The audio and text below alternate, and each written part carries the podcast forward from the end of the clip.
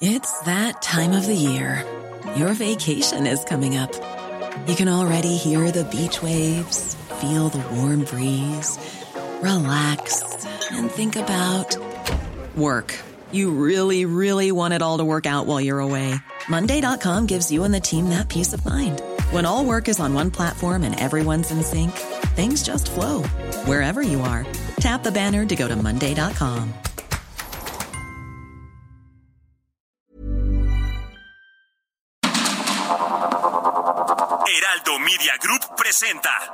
Sergio Sarmiento y Lupita Juárez. Información veraz y oportuna con un toque personal y humano. Por el Heraldo Radio, donde la H suena y ahora también se escucha.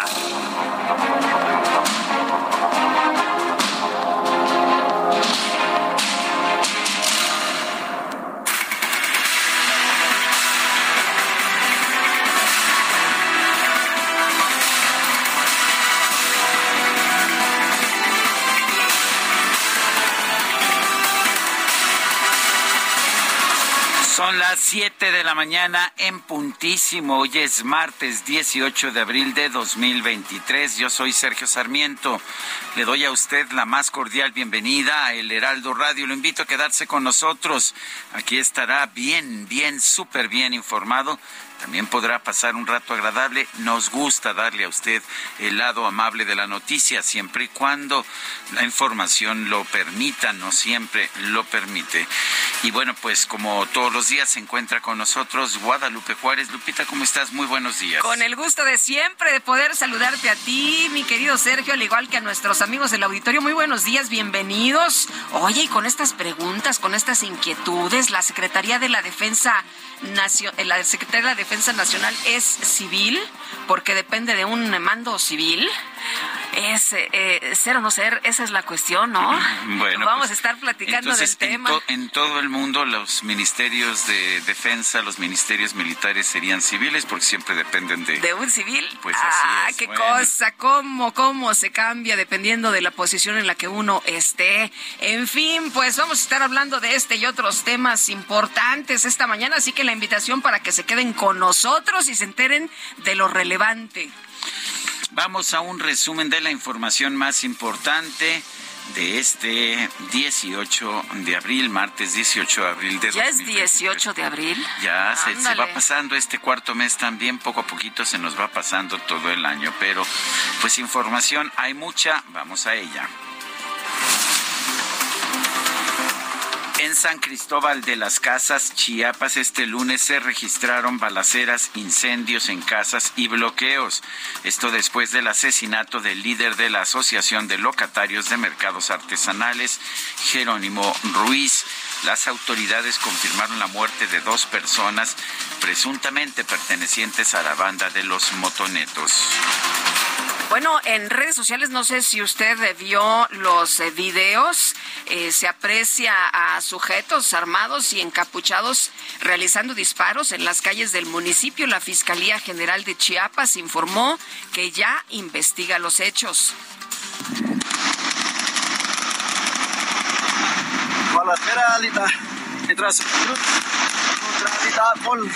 Santa Cruz, Santa Cruz. Terrible, terrible lo que registraron los videos en redes sociales. Por otra parte, y en otro lugar de nuestro país, las autoridades estatales de Zacatecas confirmaron el hallazgo de por lo menos cinco cuerpos en los municipios de Beta Grande y Trancoso pues no para, ¿eh? No para la violencia. Hace unos días estuvo el presidente, que ya sabes que pues no, no quiere manchar la investidura presidencial y no hizo caso de las súplicas, de los gritos, de la desesperación de las madres que le decían, señor presidente, nuestros hijos están desaparecidos. Pues no, no les hizo caso, no, no les puso atención, no platicó con ellas. Un juez federal impuso la medida cautelar de prisión preventiva al delegado del Instituto Nacional de Migración en Chihuahua, el contraalmirante Salvador González, esto como parte de las investigaciones del incendio que dejó 40 migrantes muertos en Ciudad Juárez. Juan Carlos Loera, delegado de los programas para el bienestar en Chihuahua, dio a conocer que el gobierno federal designó a Andrés Quevedo como encargado de despacho del Instituto Nacional de Migración en el estado. El Pleno de la Suprema Corte de Justicia comenzó el análisis del proyecto de sentencia que propone declarar inconstitucional la incorporación de la Guardia Nacional a la Secretaría de la Defensa Nacional.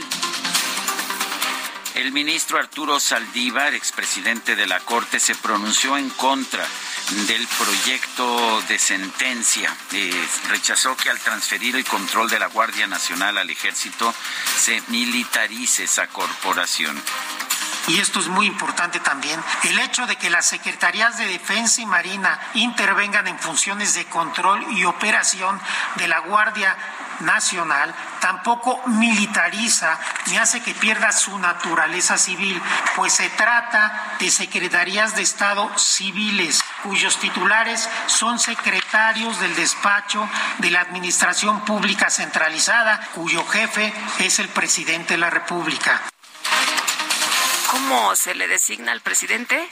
Al jefe supremo, comandante supremo, comandante de, las supremo de las Fuerzas Armadas, que es y esa función es militar. sí, sí, sí, pero dice eh, Saldívar, no, no, no, el presidente es un civil y por lo tanto, pues dónde está el que se militarice a las Fuerzas Armadas. Bueno, la Suprema Corte anuló la facultad de los fiscales militares para solicitar o ordenar de forma directa la geolocalización de dispositivos móviles, así como la atribución de solicitar órdenes de cateo a domicilios privados o instalaciones civiles de gobierno. Tienen que acudir ante un procurador civil Ah, ah, porque resulta que los procuradores militares, ¿qué crees? Son militares. ah, ¿no son civiles? aunque sean, aunque estén en el ejército.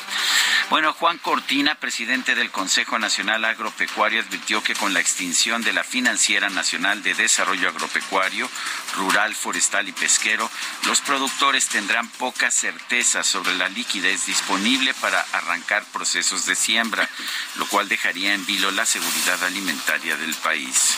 No, qué preocupante, imagínate nada más si eso pasa, dejaría en vilo la seguridad alimentaria del país. ¿De qué estamos hablando? ¿No vamos a tener alimento suficiente?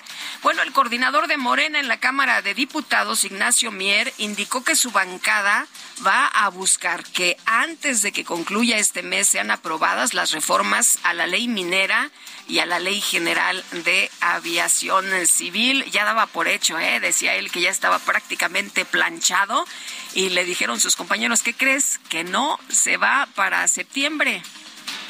La Ley General de Aviación Civil para recuperar la categoría vamos a también impulsar. ¿Cabotaje incluido cabotaje? No, ese ya lo como lo comenté desde el principio vamos a hablar con el gobierno y con los otros este, actores, especialmente por lo que hacen los trabajadores de la aviación. Solo vamos a trabajar lo que tiene que ver con las acciones para recuperar la categoría 1 en materia de aviación, que es un compromiso que tiene México antes de que termine el mes de abril. Y también vamos a impulsar lo que es necesario para el país, que tiene que ver con parte de lo que es la cuarta transformación, recuperar el patrimonio nacional y vamos a impulsar la ley minera.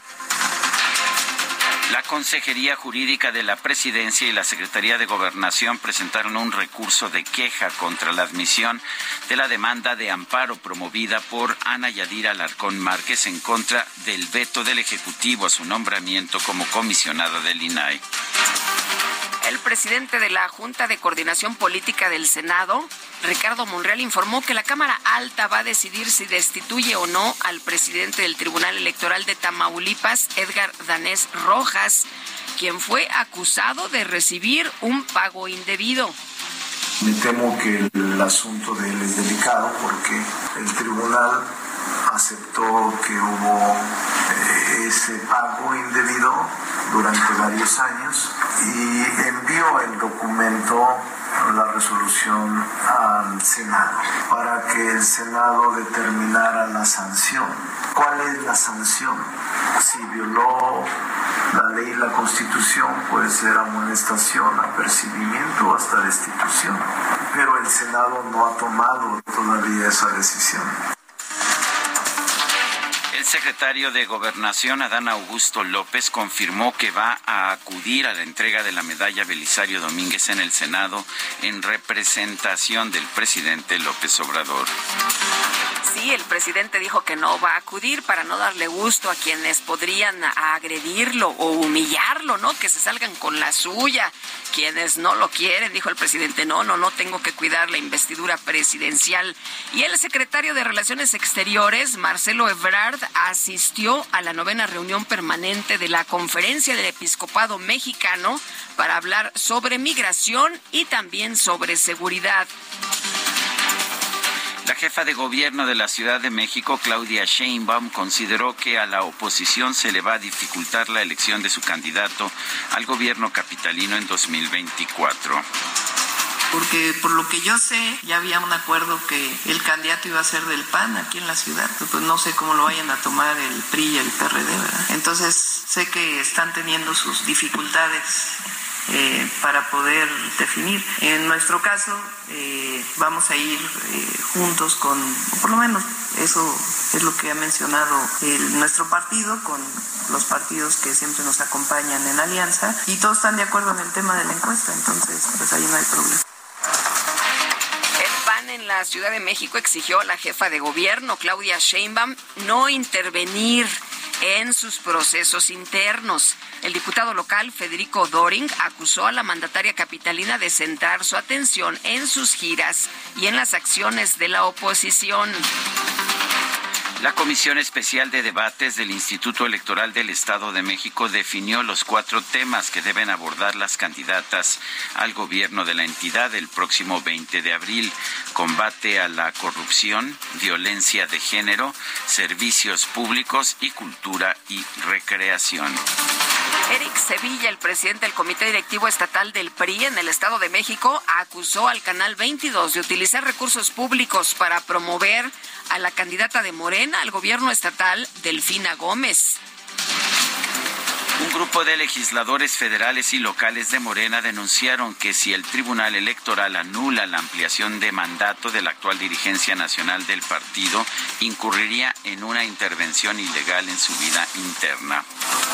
Por su parte, la Convención Nacional Morenista aseguró que el proyecto de sentencia del Tribunal Electoral que propone invalidar la prórroga del periodo del dirigente nacional del partido Mario Delgado busca restablecer la legalidad interna. El coordinador nacional de Movimiento Ciudadano, Dante Delgado, denunció que el ex candidato presidencial del PAN, Ricardo Anaya, es un perseguido político del gobierno federal por ser la segunda persona más conocida en México. Se persigue políticamente a nivel nacional al segundo personaje más importante del país después del conocimiento que se tiene del presidente López Obrador. Y me refiero al acto indebido de un proceso injusto en contra de Ricardo Anaya, por ser el mexicano más conocido después del presidente presidente López Obrador recibió este lunes al gobernador de Puebla, Sergio Salomón Céspedes, con quien acordó seguir trabajando en beneficio de la gente honesta y trabajadora. El presidente también se reunió en Palacio Nacional con el embajador de Estados Unidos en México, Ken Salazar. No se dio a conocer qué temas abordaron, pero pues fue el mismo día en que el presidente se quejó de la, de la labor de inteligencia o de espionaje de la DEA en contra de los chapitos del cártel de Sinaloa. Según nuestro sacapuntas que se publica en el Heraldo, Ken Salazar acudió a esta reunión con carácter de urgente que duró poco más de una hora y según el sacapuntas nos dicen que el tema fue seguridad. Bueno, y por otro lado, el secretario de Estado de la Unión Americana, Anthony Blinken, informó que un convoy diplomático estadounidense, escuche usted, recibió disparos por arma de fuego en Sudán. Sin embargo, no se reportaron personas lesionadas. Los ministros de Relaciones Exteriores del G7 reiteraron su apoyo a Ucrania frente a la invasión rusa y condenaron los recientes lanzamientos de misiles por parte de Corea del Norte. En información de los deportes, el técnico de Monterrey, Víctor Manuel Bucetich, confirmó que su portero Luis Cárdenas resultó con una fractura tras el golpe que recibió en el rostro durante el partido contra Santos. Y hoy martes comienzan los juegos de vuelta de los cuartos de final de la UEFA Champions League. El Napoli recibe al Milán, mientras que el Chelsea se enfrenta al Real Madrid.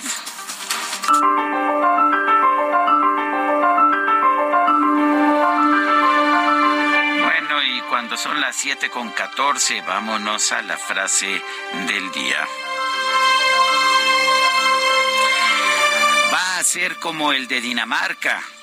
Ya lo pensé mejor. Va a ser mejor que el de Dinamarca. Andrés Manuel López Obrador.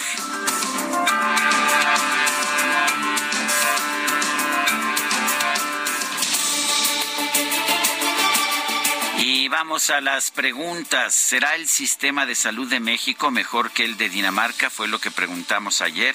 Sí nos dijo el 4.7%, no 92.7%, no sabemos 2.6%. Recibimos 6.298 participaciones. La que sigue, por favor. Claro que sí, DJ Kike, ya está, me estoy acostumbrando a que me persigas.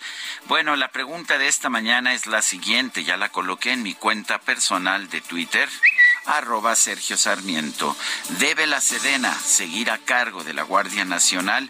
Sí, nos dice 7.5%, no 90.3%, no sabemos 2.2%. En 48 minutos llevamos 1.066 votos.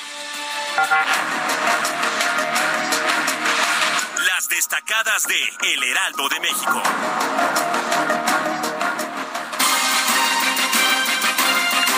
Y está con nosotros aquí en la cabina Itzel González con las destacadas. Itzel, ¿qué tal? Muy buenos días. Muy buenos días, Lupita, Sergio, queridos destacalovers. Martes 18 de abril del 2023, como ustedes decían más tempranito, como que ya estamos a 18. Se nos está yendo el mes rapidito, rapidito, ahora sí que como agua y por supuesto que esta mañana con muchísima información que se publica a través del Heraldo de México, así que comenzamos con las destacadas. En primera plana, IMSS Bienestar ofrecen empleo para 10.000 médicos jubilados. El presidente ofreció a los especialistas un contrato de cinco años y conservar sus pensiones para superar a Dinamarca en salud país. Incendio en Juárez. Delegado se queda preso. Imputan homicidio, lesiones y ejercicio ilícito del servicio. Ciudad de México invierten 200 millones de pesos, renuevan altavoces, gobierno capitalino moderniza los postes que emiten la alerta sísmica. Mañana, primer simulacro nacional del año a las 11 de la mañana. Estados, Chiapas, crimen desata balacera, Fiscalía indaga asesinato de líder de artesanos en San Cristóbal de las Casas. Orbe, Francia, Macron, frágil con su reforma tras la aprobación de la ley de pensiones, los cuatro años que le restan al presidente francés serán difíciles sin apoyo político. Meta polémica, entran en dura batalla. El FC Barcelona y el Madrid se enfrascan en una pugna por el favoritismo en el arbitraje. Y finalmente, en mercados afecta la inversión, prolifera la extorsión a comercios. La ANPEC denunció que la delincuencia exige el pago de hasta 50 mil pesos.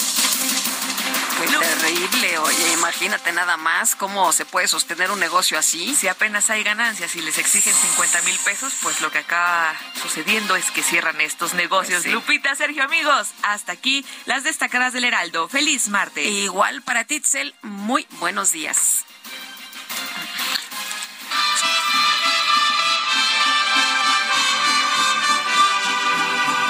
Quisiera abrir lentamente mis venas, mi sangre toda, verterla a tus pies, para poderte demostrar que más no puedo amar y entonces morir después. Y sin embargo, ojos azules. Pues sí, estamos escuchando esta que se llama Sombras nada más en la voz extraordinaria de Javier Solís. Javier Solís falleció el 19 de abril de 1966 en la Ciudad de México y desde hoy, un día antes, lo estamos recordando. ¿Te parece bien, Guadalupe? Me parece muy bien. En el temblor de mi voz ser feliz y estoy en vida No, bueno, bueno, y eso que apenas es martes, ¿eh? Híjole, no, pero con Javier Solís. Me encanta, ¿Cómo es? me encanta. Qué vozarrón. to- eh, todos los martes parecen viernes. Aquí sí. Aquí sí. sombras nada más. Qué bonita voz. Me encanta, me encanta Javier Solís. Bueno, pues Bueno, y vámonos, vámonos a la información, porque dicen que aunque es martes, Sergio, y que parezca viernes, que tenemos que darle. Así que Gerardo Galicia, ¿cómo te vaya? Sé que andas cante y cante y cante, pero pues hay que chambear. Así es, Lupita. Hay tiempo para todo. Me imagino uno será sus mañas. Sí, y la moto unas de Pedrito Infante. ¿Eh? Pero en ¿Qué tal? de vialidad, hemos encontrado ya bastantes dificultades sobre el eje 5 Sur. Lo estamos recorriendo y dejamos atrás a Rojo Gómez y el tramo más complicado se ubica entre la avenida Canal de Río Churubusco y el circuito Bicentenario. Es por la actividad comercial en la central de Abasto de Iztapalapa, de preferencia que salir con algunos minutos de anticipación y se van a incorporar a la avenida Canal de Río Churubusco, van a encontrarse las mismas eh, condiciones, un avance complicado debido a los camiones y vehículos pesados que ingresan y salen de la central de Abasto en Iztapalapa, así que de preferencia únicamente hay que manejar con paciencia, el eje 6 sur no es opción, presenta ya similares condiciones, comienza a saturarse con dirección al circuito interior y por lo pronto el reporte. Muy bien, muchas gracias, Gerardo. Hasta luego. Hasta luego. Bueno, son las siete con 21 minutos. Vamos hasta San Antonio Abad. Ahí se encuentra nuestro compañero Javier Ruiz, también en las calles de la Ciudad de México. Adelante, Javier. Hola Sergio Lupita, ¿qué tal? Excelente mañana. Y tenemos una manifestación. Son aproximadamente 100 personas, todos ellos de diferentes alcaldías, principalmente mujeres que les están exigiendo vivienda. Y es por ello que están marchando sobre la calzada San Antonio Abad. Salieron justamente de la avenida Lorenzo Moturini y ya se encuentran muy pronto del bajo puente de Fray Servando Teresa de Mier. Hay que evitar todo este punto. Tenemos cortes en la circulación desde la zona del viaducto Miguel Alemán en dirección hacia la avenida 20 de noviembre. Hay que evitar ese punto. De preferencia utilizar como alternativa el eje central Lázaro Cárdenas, la calle de Isabel la Católica, al menos para quien desea llegar hacia el centro de la Ciudad de México. De momento, Sergio Lupita, el reporte que tenemos. Javier Ruiz, muchas gracias. Hasta luego, buenos días. Buenos días. Y vámonos con otra información. Pues eh, ya sabe usted que el presidente no acudirá a la ceremonia de entrega de la Belisario Domínguez. En su lugar, pues va a acudir el secretario Adán Augusto López, el secretario de Gobernación. Y bueno, esto para atestiguar este miércoles la entrega de la medalla a la escritora Elena Poniatowska. El funcionario asistirá a la sesión solemne en representación del presidente Andrés Manuel López Obrador, quien se negó a acudir a la Cámara Alta por tercer año consecutivo. En 2019, López Obrador estuvo presente en la entrega de la presea a la luchadora social y defensora de los derechos humanos, Rosario Ibarra, la medalla fue recibida por su hija, Rosario Piedra, ahora, como usted sabe, presidenta de la Comisión Nacional de los Derechos Humanos.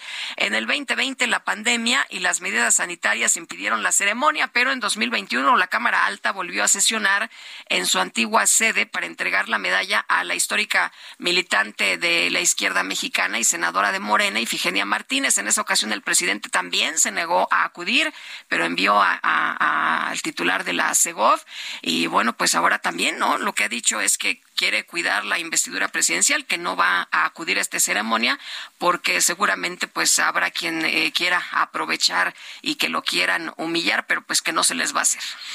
Bueno, pues uh, no debería tener tanto miedo. Muchos presidentes han acudido al Senado, a pesar de que no tenían mayoría en el Senado, y pues no tuvieron miedo de acudir al Senado para la Belisario Domínguez. En otros temas, el secretario de Relaciones Exteriores, Marcelo Ebrard, asistió, asistió a la novena reunión permanente de la Conferencia del Episcopado Mexicano. Ahí habló de migración y de seguridad. Ninguno de los temas pensaba yo que le correspondían al secretario de Relaciones Exteriores, pero son tiempos políticos. El canciller indicó en su cuenta de Twitter que también conversó sobre la política exterior, ese sí es su campo, eh, que se ha desarrollado durante el actual gobierno. Dijo el canciller, fructífero diálogo sobre política exterior y el papel de México en el mundo sostuve esta mañana durante la novena reunión permanente de la Conferencia del Episcopado Mexicano. Paz, migración ordenada y segura, sentido de comunidad entre los temas. Muchas gracias por la invitación. Son las siete con veinticuatro. Nuestro número para que nos mande mensajes por WhatsApp es el 55 2010 9647. Vamos a una pausa y regresamos. Estoy en vida muriendo y entre lágrimas viviendo el pasaje más horrendo de este drama sin final. Sombras nada más entre tu vida y mi vida. Sombras nada más.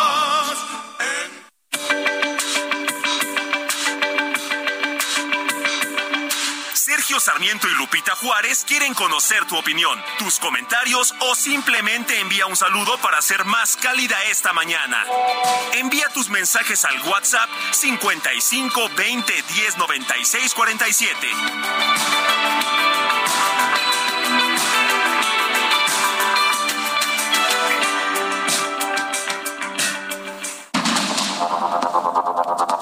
Continuamos con Sergio Sarmiento y Lupita Juárez por el Heraldo Radio.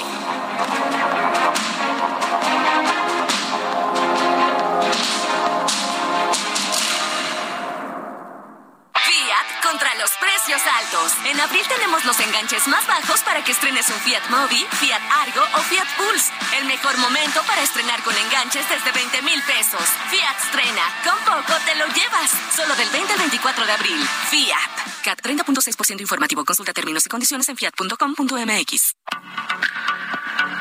Desde 1984 se celebra cada 18 de abril el Día Internacional de los Monumentos y Sitios, una conmemoración impulsada por el Consejo Internacional de Monumentos y Sitios junto con la aprobación de la UNESCO.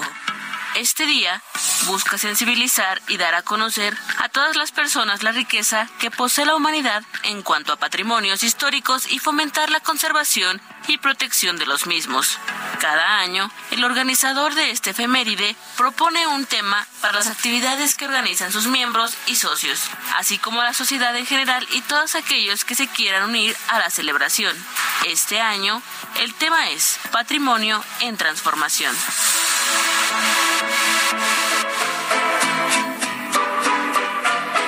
En cofre de vulgar hipocresía, ante la gente oculto mi derrota.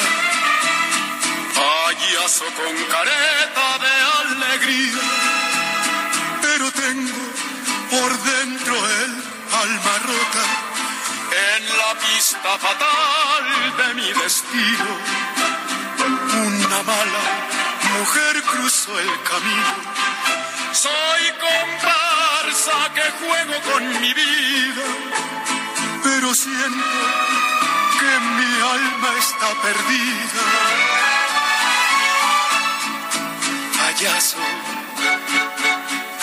soy un triste payaso que oculto mi fracaso con risas y alegría que me. Pues este es uno de los grandes éxitos de Javier Solís. Hoy estamos recordando a este gran cantante, gran cantante mexicano, nacido en la Ciudad de México. Gabriel Siria Levario se llamaba y asumió el nombre artístico de Javier Solís. Payaso, Payaso es una canción de Fernando Z. Maldonado, quien ha contado que, pues que alguna vez al salir de, de un circo vio un payaso salir salir a escena sin importar sus problemas personales y de ahí surgió esta canción que pues que hiciera famosa Javier Solís.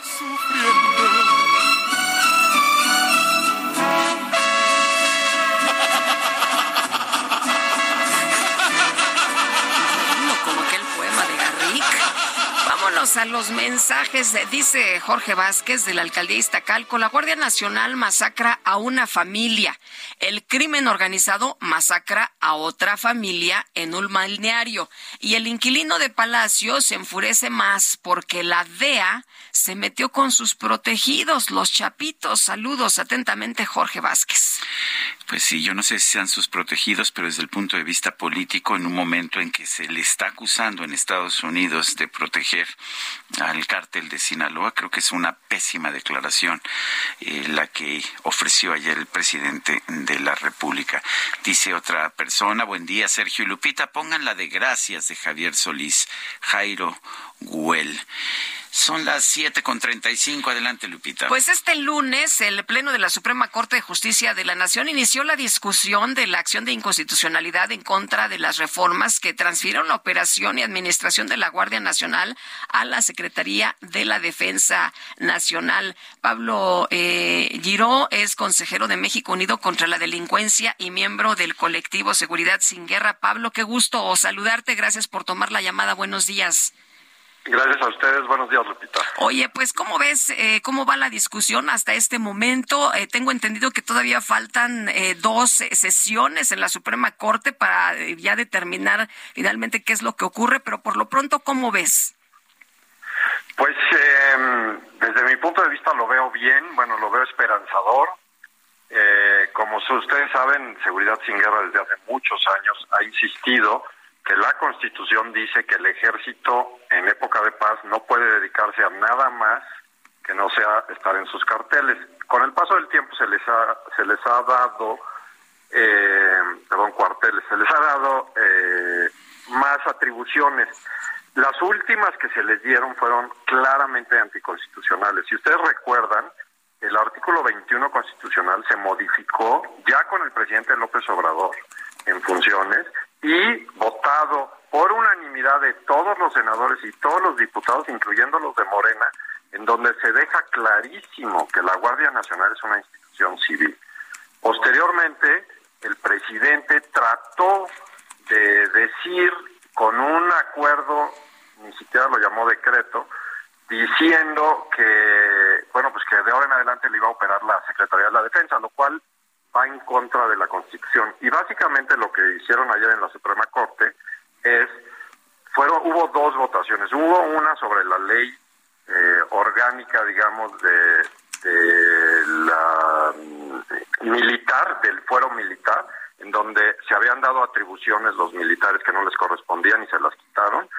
Y hubo una votación del proyecto en general, en donde nueve de los once votaron digamos, diciendo que ellos están en contra de que se transfiera la, la operación y el manejo de la Guardia Nacional a la Secretaría de la Defensa porque va en contra de la Constitución. Falta todavía que vayan votando eh, partes del proyecto porque puede haber en algunas partes en donde algunos ministros estén de acuerdo con unas cosas y no estén de acuerdo con otras, pero bueno, es esperanzador y hay que esperar al final de la votación para ver cómo, cómo queda, pero eh, pues por ahora digamos que el Estado de Derecho se ve que se está resguardando. Ahora bien, Arturo Saldívar, el expresidente de la Corte, argumentó que, pues si, si, si logro entender bien el argumento, que el ejército es una organización civil porque está presidida por un civil. ¿Qué opinas? Pues mira, yo estoy muy decepcionado de Arturo Saldívar. Es, era, yo pensaba, una de las personas que defendía la Constitución. Él se dice constitucionalista. Él, cuando el mismo Seguridad Sin Guerra, junto con la minoría, en aquel entonces Morena, en el, en el, eh, en el Congreso, se apeló a que la ley de seguridad interior que se trató de pasar en la época de Peña Nieto, eh, era iba en contra de la Constitución. Saldívar salió a decir que sí, que disfrazar con una ley menor un cambio era un fraude a la Constitución y que mandar que el ejército no podía hacer funciones de seguridad pública, sino solo de seguridad nacional. El mismo Arturo Saldívar, que ayer argumentó con unos argumentos que no se mantienen, obviamente, que pues sí, que, que como el presidente era civil, entonces los militares no eran militares, ¿no? Es una cosa completamente ridícula.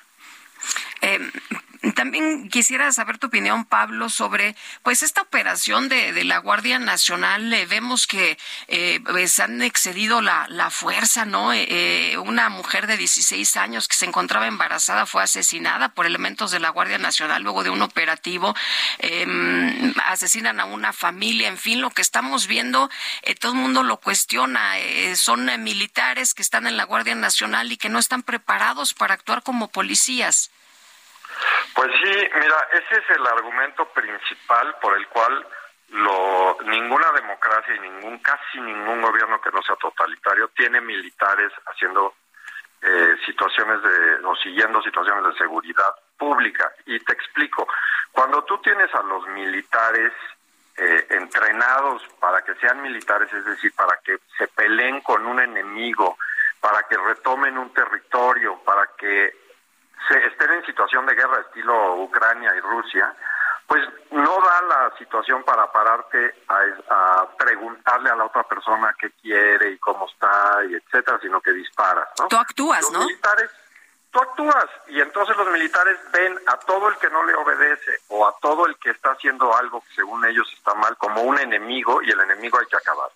A diferencia de los policías, cuando son entrenados, son entrenados para detener el conflicto social, para de contener las situaciones, para llevar a esas personas, presentarlas frente a un sistema judicial en donde alguien los va a acusar, alguien los va a defender y un tercero, que es el juez, va a decidir si son culpables o no. Los militares asumen que todos son enemigos y por lo tanto culpables. Si tú los oyes hablar, dicen, pues sí, pero era narcotraficante, como si eso fuera justificación para matarlo, ¿no?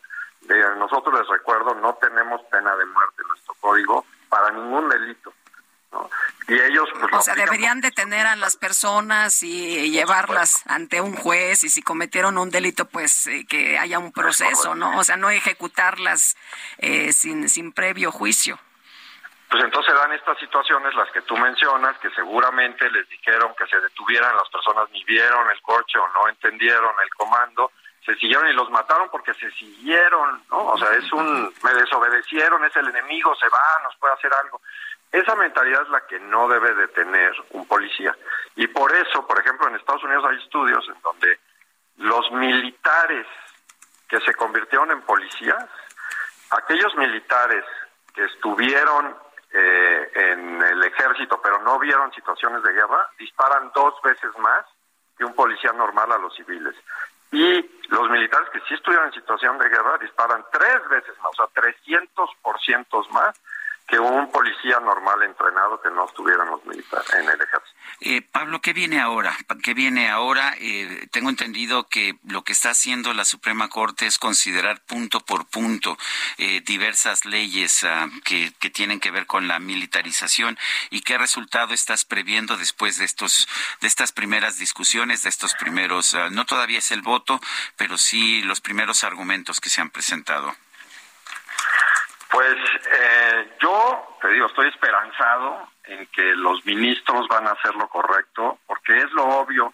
Como ustedes saben, el, el sistema jurídico se rige en donde primero están la Constitución y los tratados internacionales, después las leyes, después los reglamentos y después los acuerdos.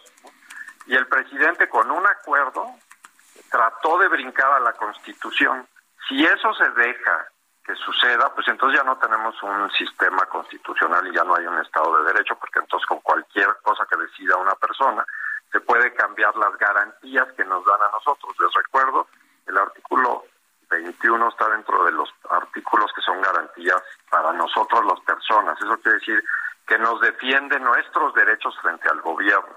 Entonces, yo considero que los ministros no van a atreverse, son abogados y no van a atreverse a votar en contra de una cosa que no tiene lógica jurídica, excepto Saldívar, que ya ayer se suicidó jurídicamente, este, y la ministra Esquivel, que bueno, no ni vamos a comentar. Este, pero yo estoy esperando que, que lo declaren inconstitucional. Muy bien. Pues. De ahí a que obedezcan y que el presidente y el, ejército deje de hacer las funciones que están haciendo, hay un paso muy grande. Pues Pablo, muchas gracias por conversar con nosotros. Muy buenos días. Igualmente, muchas gracias a ustedes cuando quieran. La organización Reinserta reveló que nueve de cada diez presos en México tuvieron contacto con alguna actividad delictiva desde los seis años. Bueno, esto en parte reflejo de la normalización de la violencia desde una edad muy temprana. Saskia Niño de Rivera, fundadora de Reinserta, está en la línea telefónica. Saskia, eh, pues parece que si un niño está sometido a la violencia o tiene contacto con la violencia desde pequeño, pues las posibilidades es que se vuelva un criminal con el paso del tiempo. ¿Cómo ves eso? Sergio, los saludo con gusto a ti y a Lupita.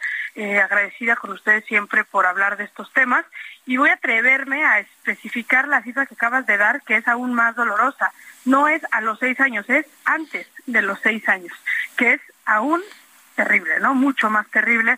Eh, Reinserta presentó un estudio, querido Sergio, el día de ayer, donde trabajamos con más de 5.500 personas privadas de la libertad en 14 estados diferentes, con Preguntas muy sencillas. ¿Cuándo fue tu primer recuerdo de haber tenido algún tipo de eh, atención con la delincuencia o la primera vez que viste las drogas, la primera vez que viste las armas, la primera vez que recibiste un golpe, fuiste o no fuiste abusada, abusada sexualmente, si sí, a qué edad fue, eh, había en tu colonia puntos de venta de droga, sí o no, si sí eran visibles, no eran visibles, sabías dónde estaban, a qué edad consumiste por primera vez, etcétera, etcétera, etcétera, incluyendo si tus papás pertenecen a algún tipo de grupo delictivo, si estuvieron en la cárcel y demás.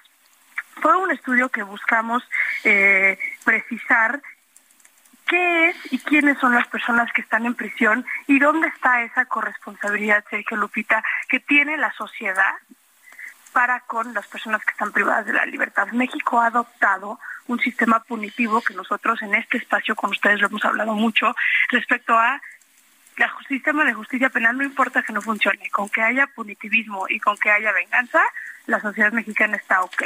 Y los políticos pues felices, ¿no? Porque haciendo puntos. Y no nos damos cuenta que al no apostar por la prevención ante los cero pesos que hay en materia de prevención en este momento en, México, em, estamos haciéndonos mucho daño al futuro que, que, viene. ¿Dónde están esos niños que hoy están siendo eh, abusados sexualmente en sus casas o que están siendo eh, eh, violentados por sus padres o que sus papás los están enseñando desde muy chiquitos a, a consumir droga? De hecho, uno de los resultados que vimos en el estudio es que en el norte del país, por ejemplo, el consumo, el primer consumo es entre los 11 a los 14 años más o menos de los niños y de las niñas, pero el primer consumo es con la familia, ya sea porque la droga está en la casa o porque los propios papás les ofrecen la droga a los a los niños, a diferencia del sur del país donde el consumo es mucho más joven, estamos hablando desde los 8 años más o menos que empiezan a consumir, pero el consumo no es en casa. Esto nos habla de lo que implica la normalidad de la violencia. En el norte del país tenemos familias criminógenas, tenemos lugares de alto, alto índice criminal, donde la violencia se ve replicada a nivel familiar. Mi papá pertenece al cartel, por ende yo también voy a pertenecer. Oye, al, tremendo, ¿no? Eh, vi un video eh, donde está una señora limpiando los frijoles, se oye al fondo la música, se hace un paneo y hay unos niños que están jugando de lo más normal y hay una persona que está secuestrada, que está siendo golpeada y no pasa absolutamente nada. están ahí los niños, ¿no? Es la normalidad. Otro video donde los niños en la sierra pues están de vacaciones y su actividad es secar la marihuana. Otro donde trabajan de halconcillos eh, y les pagan y, los niños pues eh, a esa edad reciben semanalmente una cantidad que tú dices es impresionante. En otro la violencia, eh, crónicas, ¿no? De, violencia donde pues llega el padre alcoholizado y, y llega llega drogado y golpea brutalmente a toda la familia, los niños lo sacan en la madrugada ahí a, la calle y, bueno, no les queda de otra más que andar eh, vagando y robando para poder sostenerse. Aquí lo más preocupante, Lupita, de todos estos ejemplos que nos estás dando, que también en el estudio vienen muchas historias, porque es un estudio cualitativo y cuantitativo, em, tiene mucho que ver con qué pasa, ¿no? Porque la pregunta es, ok, tenemos estos niños que están en esta situación, el secuestrado siendo golpeado, mutilado y ellos viendo eso y jugando como si no pasara nada, el, ¿no? el trabajo en el campo en temas de amapola, de marihuana, etcétera, el uso de armas en casa, este mi papá es narco, mi papá es secuestrador, no pasa, no, no pasa nada, todo está bien. Eh, ¿qué, ¿Qué pasa en esos contextos? Donde más está la preocupación, y ayer tuvimos el honor de tener a Israel Castillo, que es para mí el mejor psicólogo en materia de trauma en México, donde nos explicaba que el gran problema que tenemos con estos niños es que a consecuencia de la normalización de la violencia, lo que pasa con esto en el cerebro, en el desarrollo de estos niños, es que ya no generan vínculos afectivos, ¿no? Entonces, un mecanismo de protección tiene que ver con para no sentir esto que está a mi alrededor, porque duele, porque lastima, entonces aprendo a desapegarme afectivamente. Y el cerebro de un menor que no genera un vínculo afectivo con una persona, porque somos seres sociales, es la manera en la que sobrevivimos, es la persona que el día de mañana puede con mucho más facilidad cometer un delito, porque para cometer un, delito necesitas ausencia de empatía, ¿no? Poca empatía para que no te importe lo que le estás generando a una sociedad o a una persona directamente. Y eso es algo que vemos todos los días hoy en día con la normalización de la violencia. Ese niño que está en una casa donde el papá llega todos los fines de semana alcoholizados, donde el niño pasa hambre porque el papá se toma el suelo completo eh, en, el alcohol y luego golpea a la mamá, es un niño completamente desensibilizado donde el día de mañana que le hables de la importancia del respeto ajeno, donde le hables de la importancia de, del amor o de la empatía o de la compasión para la construcción del tejido social y para poder vivir de manera eh, en paz como sociedad, no va a entender de qué estás hablando. Pero hay daños neuronales físicos que nos habló Israel ayer y eso sí es de preocuparse porque el discurso en México sigue siendo sobre el punitivismo, sigue siendo sobre la venganza. Entonces pareciera que no estamos queriendo ver esa corresponsabilidad social y verlo implica al 100% responsabilizar para que el día de mañana no tengamos un aumento. Ayer decíamos, Sergio Lupita, puntualmente eh, que a mí hay una cosa que me preocupa mucho de este estudio. Hoy no tenemos en la cárcel a los niños de hoy. Los niños de hoy tienen acceso al Internet están expuestos a, juegos de Nintendo extremadamente violentos y están expuestos a ser víctimas de estos pedófilos, de estas, de estas personas que cometen estos ciberdelitos que, que, ven y que normalizan, como lo vimos hace unas semanas con esta niña Norma que estuvo asesinada eh, brutalmente mientras las niñas grababan. Esos todavía no están en la cárcel, la tecnología es algo nuevo. En 10 años que volvamos a hacer este estudio, en 15 años que volvamos a hacer este estudio, el panorama es desolador. Y lo que más me preocupa es que no lo estamos viendo. Pues yo quiero agradecerte, Saskia Niño de Rivera, fundadora de Reinserta, por traernos esta información. La verdad es que es una información inquietante, pero pues es responsabilidad de toda la sociedad entender cómo están creciendo estos niños. Gracias por hablar con nosotros. Sin duda, les mando un abrazo. ¿Dónde podemos ver este estudio? El estudio www.reinserta.org ya está ahí. El estudio completo es un estudio bastante largo eh, y en las redes de Reinserta estamos subiendo resúmenes y datos importantes arroba Reinserta. Oye, y cumple Reinserta 10 años, ¿verdad? De estar trabajando? Sí, está. Paralelo a la tragedia, estamos tratando de, celebrar, el miércoles cumplimos 10 años, este, vamos a estar eh, celebrando en el, en, Museo del Niño, ojalá los podamos ver ahí, porque son 10 años de estar tocando llagas, son 10 años de estar luchando por lo invisible y, y vamos por 10 años más. Gracias. Gracias, un abrazo y, pues una felicitación por este trabajo, Saskia, de tanto tiempo. Muchas gracias por siempre abrir sus micrófonos para reinsertar y por ser unos aliados, Sergio Lupita. Gracias, muy buenos días. Oye, ayer eh, estábamos muy preocupados, Sergio, por la información sobre la desaparición de una madre buscadora eh, de Cecilia Flores Armenta y, bueno, la rastreadora Ceci, eh, que junto con cuatro policías estatales que la acompañaban en busca de una fosa clandestina cerca del campo pesquero Lázaro Cárdenas en Ahome, quedaron atrapados en una zona fangosa sin comunicación por lo que tuvieron que pasar la noche, se prendieron todas las alarmas, todas las alertas, porque esta mujer, como todos sabemos, pues está amenazada, ¿no? Por algunos eh, grupos delincuenciales. Ella, como ustedes saben, busca a sus hijos y se ha sumado a la tarea, al esfuerzo de ayudar a otras madres a buscar a sus hijos. Y bueno, pues afortunadamente el día de ayer se dio a conocer que eh, se quedaron sin comunicación, que el auto en el que viajaban se descompuso, pero finalmente pues tuvo contacto y ya eh, se dio a conocer que estaba eh, ya localizada, que había sido localizada sana y salva. Son las siete con cincuenta y cuatro. Nuestro número para que nos mande mensajes de WhatsApp es el 55 20 10 96 47. Vamos a una pausa y regresamos. Payaso, soy un triste payaso que oculto mi fracaso con risas y alegría que me llenan de espanto.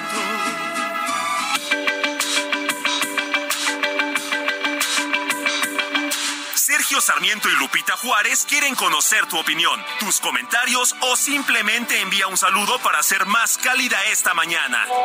Envía tus mensajes al WhatsApp 55 20 10 96 47.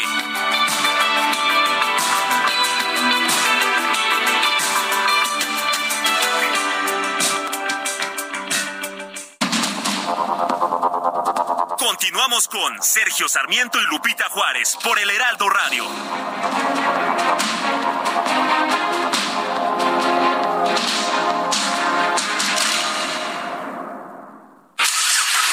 ¿Viajas por carretera? Consulta la cuenta de Twitter Guardia Nacional Carreteras. En arroba gn-carreteras podrás revisar en tiempo real si hay accidentes o bloqueos, así como las condiciones del tránsito vehicular en las carreteras federales. Esta información evitará que te quedes atrapado y te ofrecerá posibles alternativas para completar tus viajes. Consulta arroba gn-carreteras y viaja seguro por las carreteras federales del país. Heraldo Cuando escuches este vals, haz un recuerdo de mí. Piensa en los besos de amor que me diste y que te di. Y si alguien quiere robar tu divino corazón,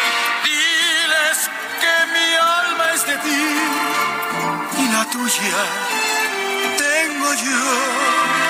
Como quieres, ángel mío, que te olvides si eres mi ilusión.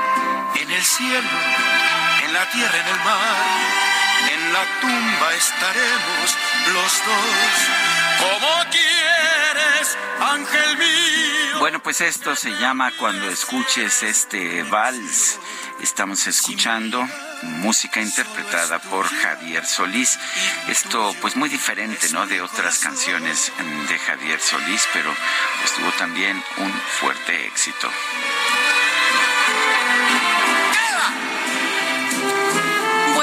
Ahí está Javier Solís cantando para usted esta mañana y nos dice una persona al auditorio, la Sergio y Lupita, porfa, pongan algo del maestro Solís que no sea balada ranchera. Es poderoso en la copla de Lara y tan fino en el bolero con orquesta y maravilloso cantando valses mexicanos. Un saludo desde Monterrey. Cuide esa voz, Lupita, Miguel Ortega. Yo creo que he cantado mucho desde ayer. Ah, eso es lo Yo que me creo parece, que sí. eso, eso, Eso, ya me, eso ha, pasa. me ha mermado la voz. Bueno, dice otra persona, Sergio Lupita, se me hace extraño que el presidente de Movimiento Ciudadano diga que Ricardo Anaya es un perseguido político del gobierno. ¿No será, no será que lo quieren como candidato para el 2024? Soy José Ricardo García Camarena. Bueno, hay que recordar que el líder de Movimiento Ciudadano, Dante Delgado, también fue perseguido político, te acordarás, Mm, la hasta lo metieron a la cárcel, sí. Bueno, dice otra persona, Álvaro Horacio, buenos días, dúo dinámico, he escuchado con atención los apoyos de las encuestas de varias empresas dedicadas a los datos. ¿Cuál será la forma de encuestar? Es notorio que ni con mucho la maestra puede tener el apoyo que presumen. Será que, como siempre, en caso de perder, eh, dice esta eh, persona, em, en caso de perder dirán que la oposición hizo trampa, así los enseñó su líder en tres elecciones. La diputada María Elena Pérez Jaén, diputada federal por el Partido Acción Nacional, solicitó eh, o está promoviendo una demanda de juicio político contra el secretario de Gobernación, Adán Augusto López. ¿Por qué? Por impedir el nombramiento de tres comisionados del INAI. El propio, pues el propio secretario de Gobernación ha reconocido que, pues que recibió instrucciones de no de, no nombrar a los nuevos comisionados, a pesar de que esto deja inoperante esta institución. María Elena Pérez Jaén, diputada federal por el PAN, gracias por tomar nuestra llamada. Eh, ¿Se puede hacer una, un juicio político al secretario de Gobernación por esta decisión? ¿Qué tal, Lupita, Sergio? Muy buenos días. Buenos días, María Elena, qué gusto. Qué gusto de estar con ustedes. Por supuesto que sí después de lo que hemos eh, visto, más escuchado en esa reunión que sostuvo el 12 de abril el secretario de Gobernación, Adán Augusto López, con los senadores de Morena, dándole las instrucciones por parte del presidente de no nombrar, que el Senado, que es una facultad del Senado, de no nombrar a los comisionados eh, eh, al INAI. Recordemos que el INAI está integrado su pleno por siete comisionados, actualmente tiene cuatro, lo cual lo hace inoperante.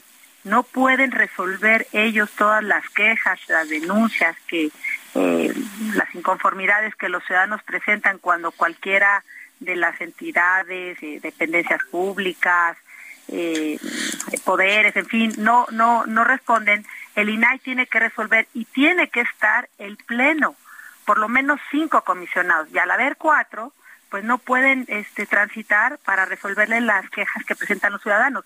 Y lo que hizo el secretario de Gobernación, por supuesto que es susceptible. Es más, el día de hoy eh, estoy presentando la demanda de juicio político en contra del secretario por todo lo que, pues las acciones eh, lo hace, como dije, susceptible por violentar la división de poderes y evitar el funcionamiento de una institución democrática como lo es el Instituto Nacional de Transparencia, acceso a la información y protección de datos conocida por sus siglas como el INAI, y sobre todo bajo los siguientes argumentos.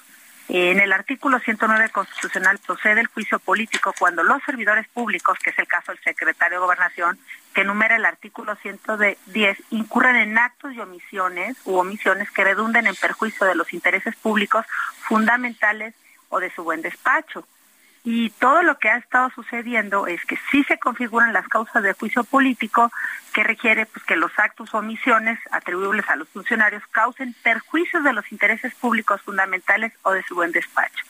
Y en tal sentido, pues debe valorarse las, si las expresiones del secretario de Gobernación en la reunión que tuvo con los senadores, que fue a conocer por la plataforma de comunicación Latinos con Carlos Dore de Mola, es, o sea, estas manifestaciones del secretario en el sentido de que no deben designarse a los comisionados del, INAI. Oye, María Elena, dijo el, el, secretario de Gobernación, Adán Augusto López, que era el mundo ideal, ¿no? Para el presidente López Obrador, que no estuviera operando este Instituto Nacional de Acceso a la Información y Protección de Datos Personales mundo ideal del presidente, recordemos Lupita y Sergio, lo que hizo cuando fue jefe de gobierno, cómo combatió, cómo atacó al, al que era el Consejo de Información Pública del Distrito Federal, del cual yo también... A, ti, te tocó, a ti te tocó personalmente esa historia, ¿por qué no nos la recuerdas, María Elena?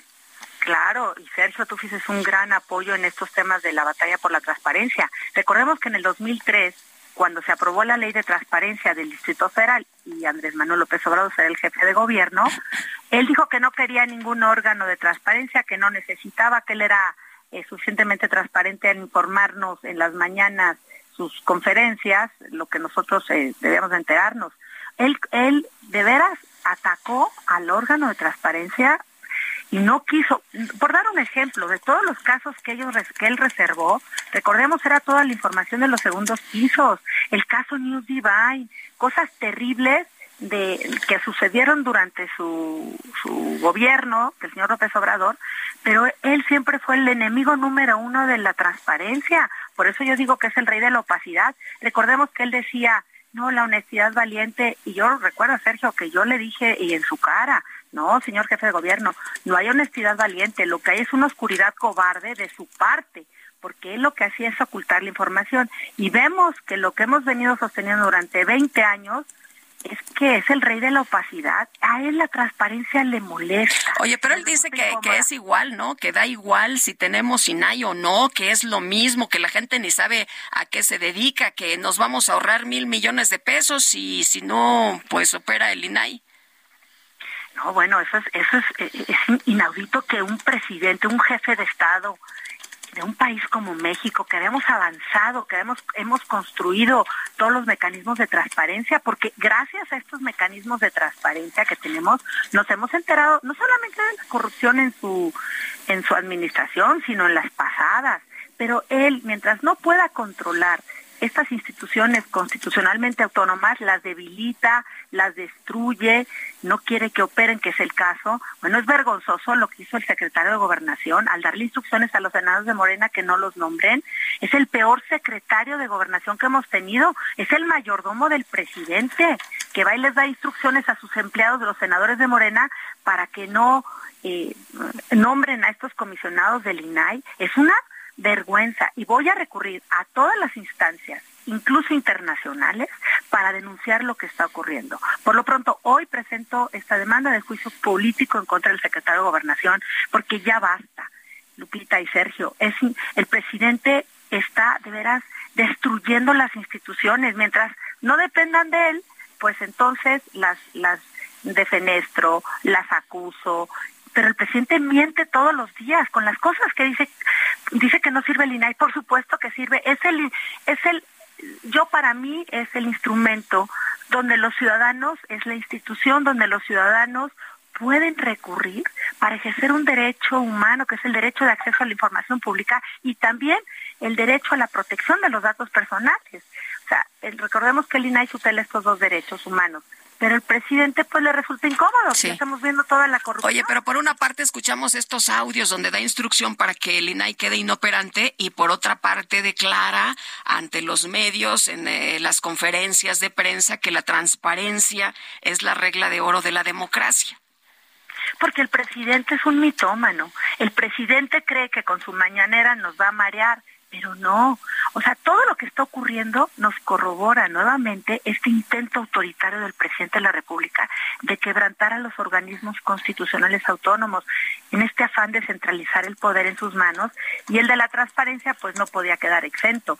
Eh, los ataques contra el INAI Mira, lo hizo Lupita hace 20 años eh, cuando fue jefe de gobierno, de veras, pues yo fui objeto de una persecución, eso recuerdas, sí, incluso irrumpieron en, en mi casa, en fin, me amenazaron.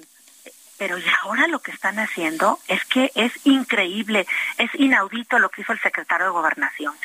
Que vaya y les diga a los, a los senadores que no eh, nombren a los comisionados para que es el mundo, como tú decías, Lupita, él lo dijo, es el mundo ideal, claro, es el mundo ideal de la no rendición de cuentas, porque el presidente lo que no quiere es rendir cuentas.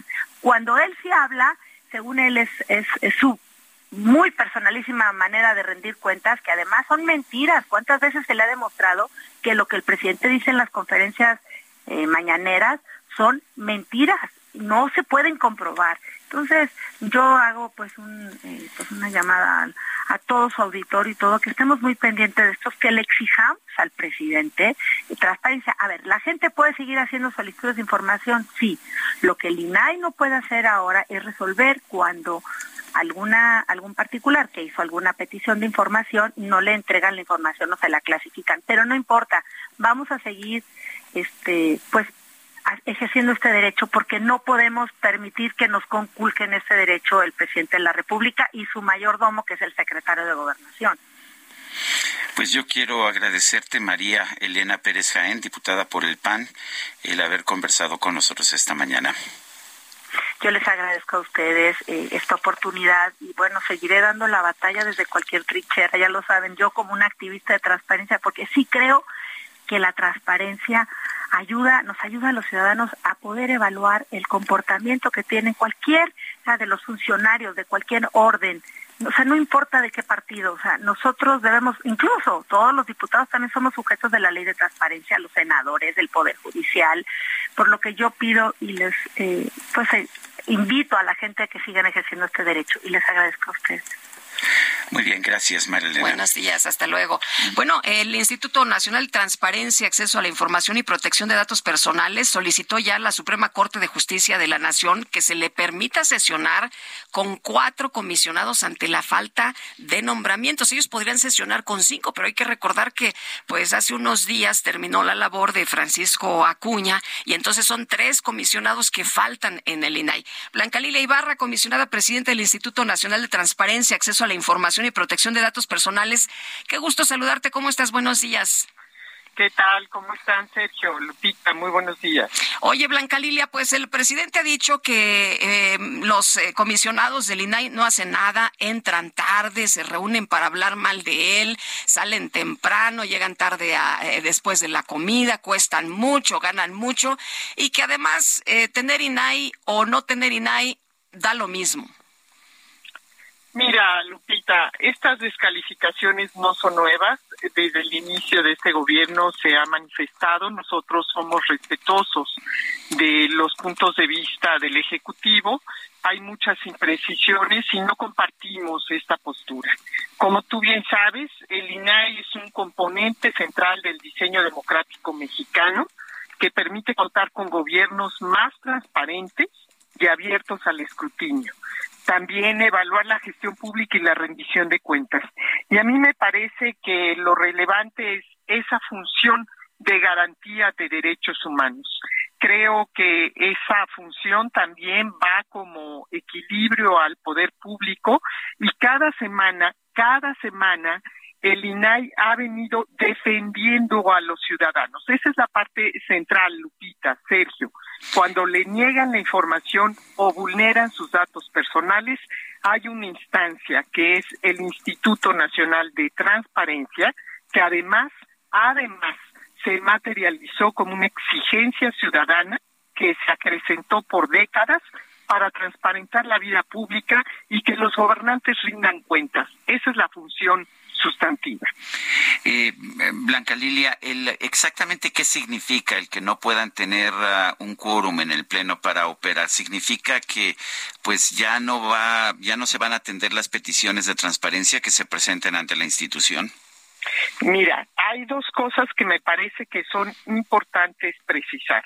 En primer lugar, cada semana, como te decía, el INAI está obligado, de acuerdo a sus facultades constitucionales, en resolver las controversias que llegan por falta de respuesta o porque el ciudadano simple y sencillamente se siente insatisfecho con aquellas respuestas que le ha dado la autoridad o bien ha sentido vulnerados sus datos personales.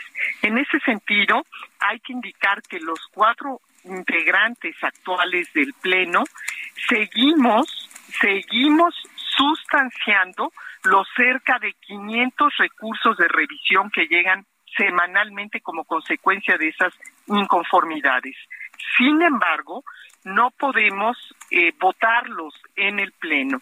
Hasta ahí no se puede culminar el trabajo porque carecemos de quórum legal y eso es lo relevante. Sin embargo, también es importante decir que el INAI sigue trabajando, seguimos llevando a cabo las tareas de capacitación, de socialización del derecho, seguimos revisando los portales de transparencia y ninguna autoridad puede utilizar como pretexto o justificación el no responderle a las personas las solicitudes de información que están presentando. De manera que creo que es necesario decir que todos los sujetos obligados, incluidos nosotros, debemos seguir respondiendo a la ciudadanía. Es decir, implica, sí, un obstáculo para el desarrollo de algunas de las funciones del instituto, como la resolución de las quejas ciudadanas que les acabo de explicar, pero ello no implica la suspensión de los derechos de acceso a la información y de datos personales. Eh, Blanca Lilia, de acuerdo con, con, lo que se ha dicho, eh, pues eh, menciona el presidente que la Secretaría de la Función Pública y otra dependencia se pueden hacer cargo de lo que hace el, el INAI, que no es eh, necesario tener otro organismo, aunque el INAI sabemos que es un organismo autónomo. Bueno, hemos comentado que efectivamente el INAI eh, atiende las obligaciones de ley no solamente del Poder Ejecutivo, sino también del Poder Legislativo, del Poder Judicial, de los sindicatos, de los partidos políticos, de los organismos constitucionales autónomos, de los fondos y fideicomisos públicos.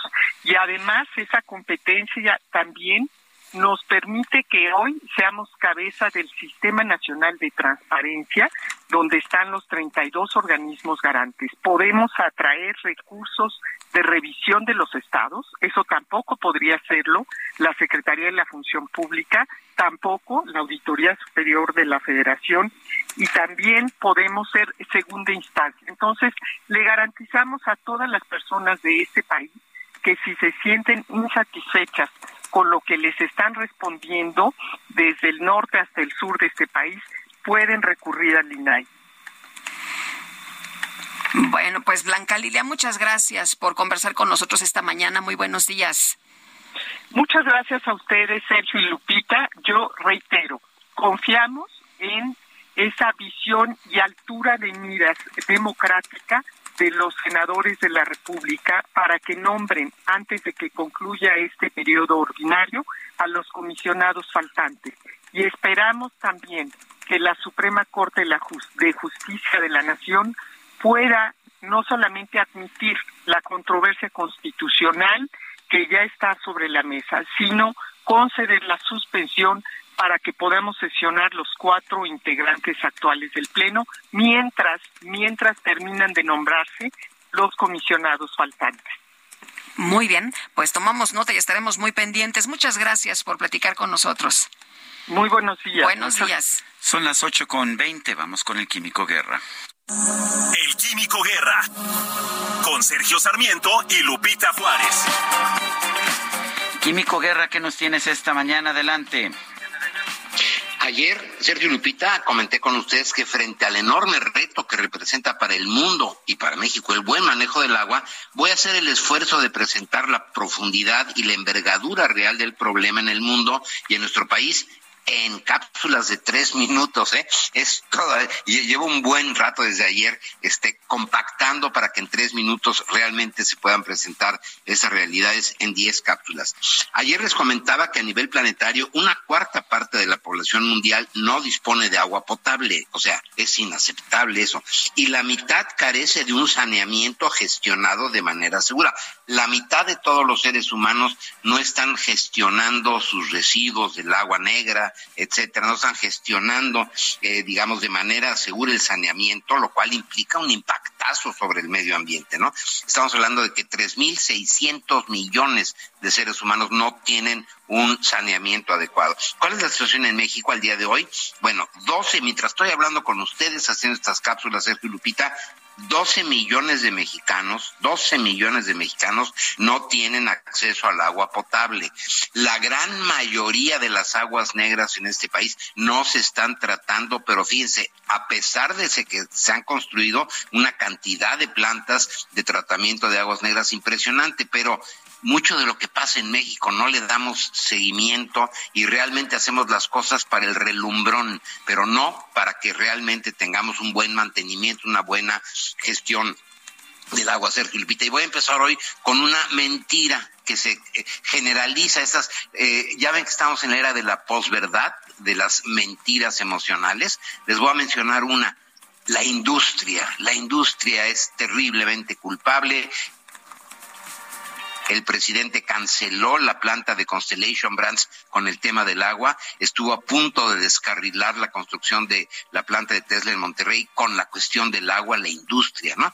Bueno, ¿cuál es la realidad de nuestro país, Sergio Lupita? El 72% de toda el agua que consume este país se va a la agricultura, más o menos el 20% a las cuestiones urbanas, lo que usamos en nuestras casas, el 20%, y el 9% del total, el 9%, menos del 10% del agua total que se consume en nuestro país se va a la industria. El 6%, Sergio Lupita, el 6% del total del agua que se consume en este país lo emplean la industria refresquera y la industria cervecera. Esa es la realidad. Podríamos cerrar todas las embotelladoras y todas las cerveceras mañana miércoles y le estaríamos ahorrando el 6%, ¿no? Cuando el grave problema, y eso es lo que voy a, lo que voy a andar en estas cápsulas, es precisamente cómo estamos usando el agua en este país y cuál es el futuro que nos depara ya entrando al estiaje, a la sequía y con una situación muy precaria de disponibilidad de agua. Sergio Lupita. Pues como siempre, Químico Guerra, gracias y un fuerte abrazo. Igualmente para ti, Sergio. Buenos días, Lupita. Buenos días, Químico. Son las ocho con veinticuatro. Nuestro número para que nos mande mensajes de WhatsApp es el 55 2010 9647. Regresamos. Si mi vida solo es tuya y tuyo es mi corazón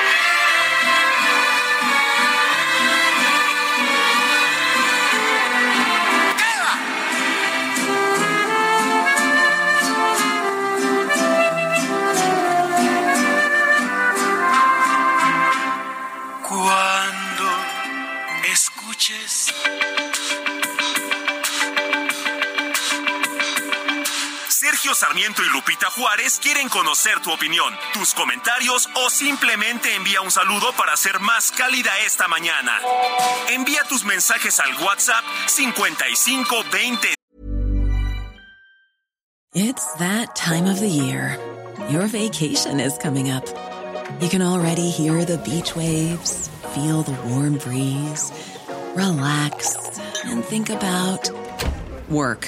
You really, really want it all to work out while you're away. Monday.com gives you and the team that peace of mind. When all work is on one platform and everyone's in sync, things just flow wherever you are. Tap the banner to go to Monday.com.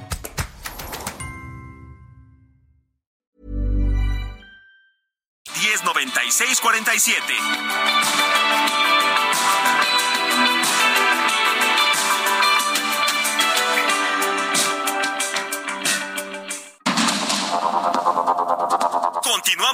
Sergio Sarmiento y Lupita Juárez por el Heraldo Radio.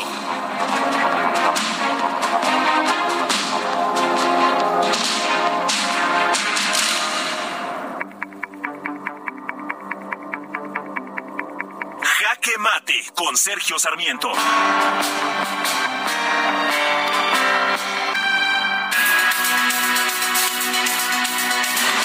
Bueno, pues no puedo contener mi alegría y mi inspiración. Ya falta poco, ya falta poco. Estoy viendo los rankings del 2020 de los mejores sistemas de salud del mundo. Aparece en primer lugar, como podría uno suponer, Dinamarca, sí, lugar número uno. Había estado en el lugar número dos en 2019, pasó al lugar número uno en el 2020 a pesar de la pandemia. Noruega pasó del primer lugar al segundo lugar y Suiza se mantuvo en tercer lugar en los dos años. Y bueno, pues estoy buscando eh, la aparición de México en esta lista de los mejores sistemas de salud del mundo. Ah, ya veo a México. Se acerca, se acerca. Pasó del lugar 68 en 2019 al lugar 68 en el 2020. Me imagino que a ese paso, dentro de muy poco, quizás este fin de año o el año que viene, podremos ver cómo México rebasa a Dinamarca como el país con el mejor sistema de salud del mundo. Vale la pena señalar, por otra parte, que eh, Dinamarca le dedica el 10% de su Producto Interno Bruto a su sistema de salud. En México estamos dedicando ya el 2.5% del Producto Interno Bruto al sistema público de salud. O sea que, pues, contenga usted la respiración, es cosa de cualquier minuto. Se espera que México pueda rebasar por la izquierda en pues los próximos meses y llegar al primer lugar, dando un buen salto desde el lugar 68 en que estaba en el 2019 y en el que está en el 2020. Yo soy Sergio Sarmiento y lo invito a reflexionar.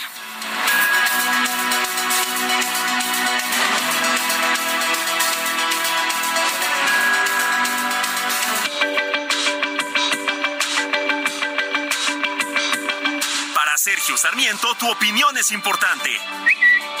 Escríbele a Twitter en arroba Sergio Sarmiento.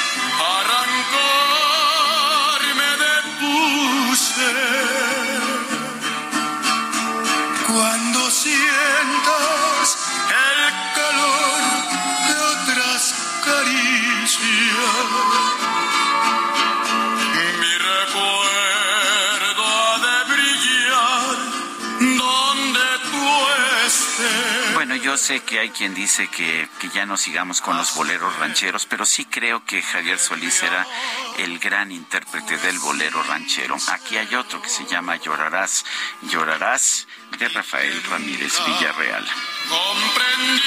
Oye, yo me iba a la matiné a ver sus pelis. La verdad sí me gustaba, me gustaba mucho Javier Solís. Eran dos pelis, ¿eh? ¿Ah, sí? ¿Por, sí, por el sí, precio sí, de una? Por el precio de una.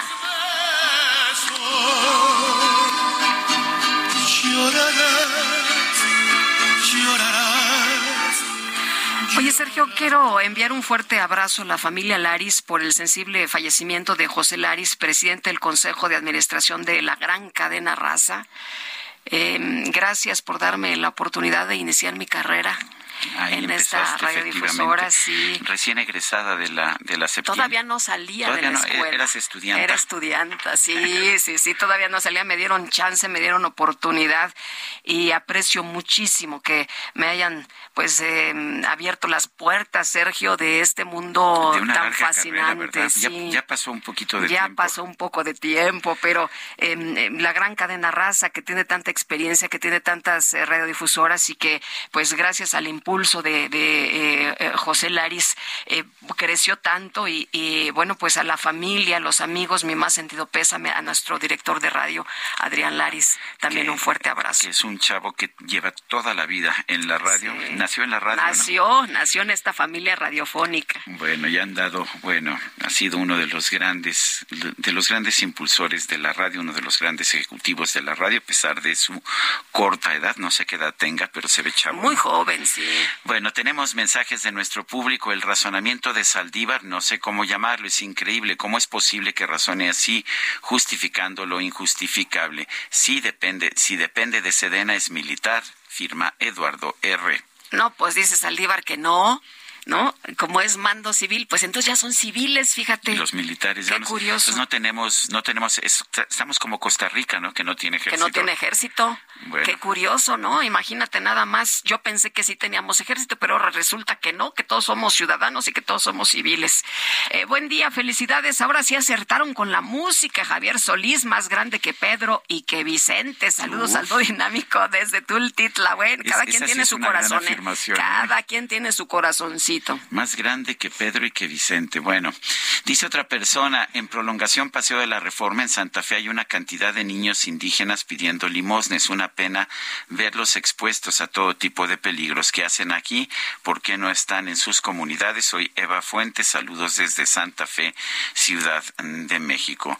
Y bueno, en otros ah, temas, eh, estoy viendo un artículo del New York Times que habla de la Ciudad de México y dice cómo México se convirtió, que habla de México, cómo México se convirtió en el mayor usuario del programa de espionaje más conocido del mundo.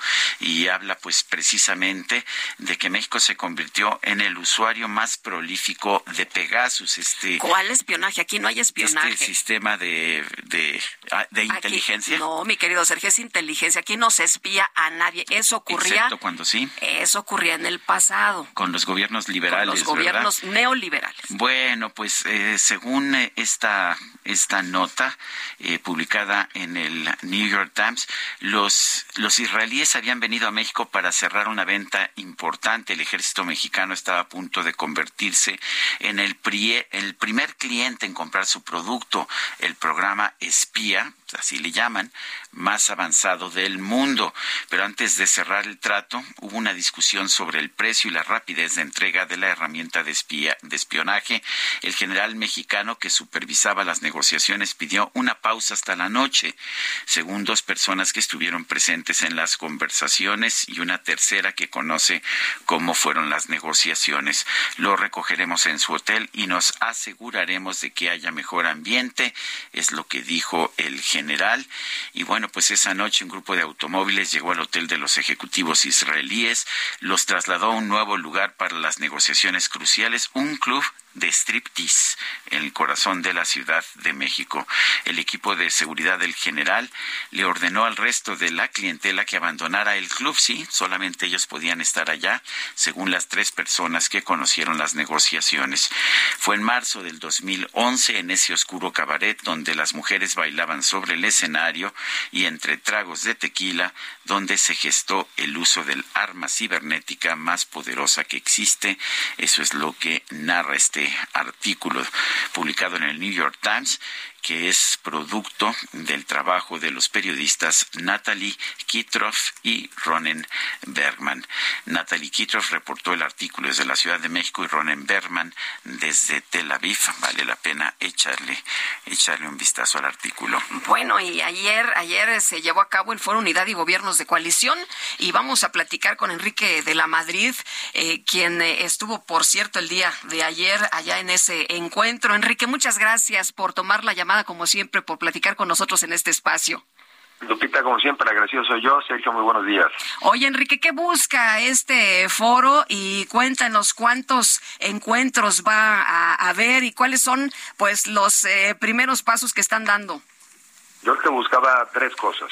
La primera, yo creo que hablar del tema, que son los gobiernos de coalición, porque nosotros estamos construyendo no solamente una alianza electoral, sino creemos que México necesita ya dar un paso a un sistema político diferente, a un gobierno de coalición, que implica, entre otras cosas, un gobierno con contrapesos, no una figura presidencial tan exacerbada, eh, implica que los partidos políticos que formen parte de una alianza son parte de ese gobierno, pero también incorporar a la sociedad, porque sin sociedad no se puede gobernar, y también aprender, Lupita y Sergio, porque ayer estuvieron personas muy conocedoras del tema, como el propio Diego Valadez, como el exministro eh, Cosío, y darse cuenta que no es nada más eh, ponerse de acuerdo en un convenio, sino que quizá hay figuras y estructuras que hay que modificar en el país. Pero creo que es la época y el momento de generar un sistema de gobierno diferente con más contrapesos. Ese es el primero. Lo segundo, mostrarnos juntos y de esa manera también validar que sí estamos convencidos de ir en una alianza y, lo que hicieron es que nos invitaron a diferentes eh, aspirantes, a personas que hemos manifestado nuestro interés de formar alianza y en su momento de encabezarla, de estar juntos. No fue un debate, pero estuvimos juntos. Y mandar esa señal a una sociedad que entiendo que está muy desesperada, que está muy angustiada, que quiere ver ya resultados, quiere ver ya propuestas, pero por lo menos mandar la señal de que estamos caminando. Y la tercera, ¿quién convocó? Organizaciones de la sociedad civil, no fueron los partidos políticos. Eh, la oposición puede, puede lograr realmente pues superar a una morena que, que parece muy sólida, que tiene cifras impresionantes en la popularidad, sobre todo del presidente, pero también del partido mismo. Sí puede, Sergio, porque hay que recordar que ya en la elección del 21 para la Cámara de Diputados ya hubo más votos de mexicanos por la oposición que por el gobierno en el poder, casi dos millones más. si hubiera habido elecciones en la Ciudad de México para que factura de gobierno, la hubieran perdido. Y yo sí hago una distinción muy clara entre la popularidad del presidente y la calificación del gobierno. El gobierno está reprobado y va a estar más reprobado de aquí a un año. Enrique, hay quien señala que la oposición no tiene gente, no tiene candidaturas fuertes, eh, que la oposición difícilmente se va a poner de acuerdo. En fin, ¿cómo ves tú esto? Pues sí, hay mucho escepticismo y, la gente, por ejemplo, yo escribí hace poco un artículo que decía, es que no vemos oposición. Y yo lo digo, bueno, para empezar, la oposición somos todos aquellos que no estamos a favor de este gobierno. Y la oposición fueron esos 23 millones de votos que votaron en el 21. Dos, ayer hicimos justamente una convocatoria y cuando ves a muchas de las personas que estuvieron ahí presentes, lo digo con respeto, cualquiera de ellas es mejor que las alternativas de Morena y el gobierno. Pero si además lo vamos a hacer juntos, si además vamos a, formar un gobierno de los y de las mejores, claro que hay oposición y claro que hay alternativa. Pero entiendo el escepticismo y ni modo, esto se va venciendo con los hechos. Eh, Enrique, el, este foro dices que fue organizado por la sociedad civil, pero pues lo que me dice la experiencia es que la sociedad civil siempre tiene nombres y apellidos. ¿Quiénes participaron? Sí, bueno, es este grupo de unidos en el, donde se han venido incorporando diferentes agrupaciones, donde también está así por México, diferentes grupos de la sociedad civil, pues que se organiza y tiene razón. Todos somos ciudadanos, pero algunos no forman parte de alguna agrupación. Pero al final del día sí representan los intereses de la sociedad. Ayer nos entregaron incluso un documento amplio, muy amplio, sobre diferentes propuestas ya de temas muy puntuales que lo vamos a estudiar. Este es el resultado de análisis sobre temas, el agua, de la contaminación, los derechos humanos. O sea, hay un grupo de mexicanos muy preocupados y activos. Hay otro grupo de mexicanos que solamente están preocupados, pero que ya están queriendo también cada vez involucrarse más. Y tiene razón, son agrupaciones pertenecientes a la sociedad civil. Pero sí es la sociedad civil, no fueron los partidos políticos los que convocaron. Enrique, em, ¿van a seguir teniendo encuentros y más o menos cuándo estarían ya listos para determinar eh, quién podría eh, ser el abanderado? Dos cosas. Yo lo que digo en general es que a nadie, nadie impide que organizaciones de profesionistas, eh, escuelas, en fin, nos empiecen a invitar, porque esto hay que hacerlo ya, o sea, no hay una, no hay un manualito para decir no los podemos invitar. Que espero que lo de ayer sea una especie de detonador pues porque al final del día lo que se requiere es que la gente vea, nos escuche, vea alternativas. Yo, yo creo, Lupita, que pasando las elecciones del Estado de México, obviamente se va a acelerar ya el proceso y se tendrá que escoger dentro de las diferentes alternativas que también se están construyendo de cómo elegir a los candidatos, que no son solamente para la presidencia, son nueve gubernaturas, es congresos locales, son federales. Esta alianza debe ser un modelo a seguir para muchísimas posiciones en los años por venir. Muy bien. Pues Enrique, te agradecemos que hayas platicado con nosotros esta mañana. Muy buenos días. Al contrario, agradecido soy yo, Lupita, y un abrazo muy fuerte, Sergio, también. Bueno, son las ocho con cuarenta y cinco.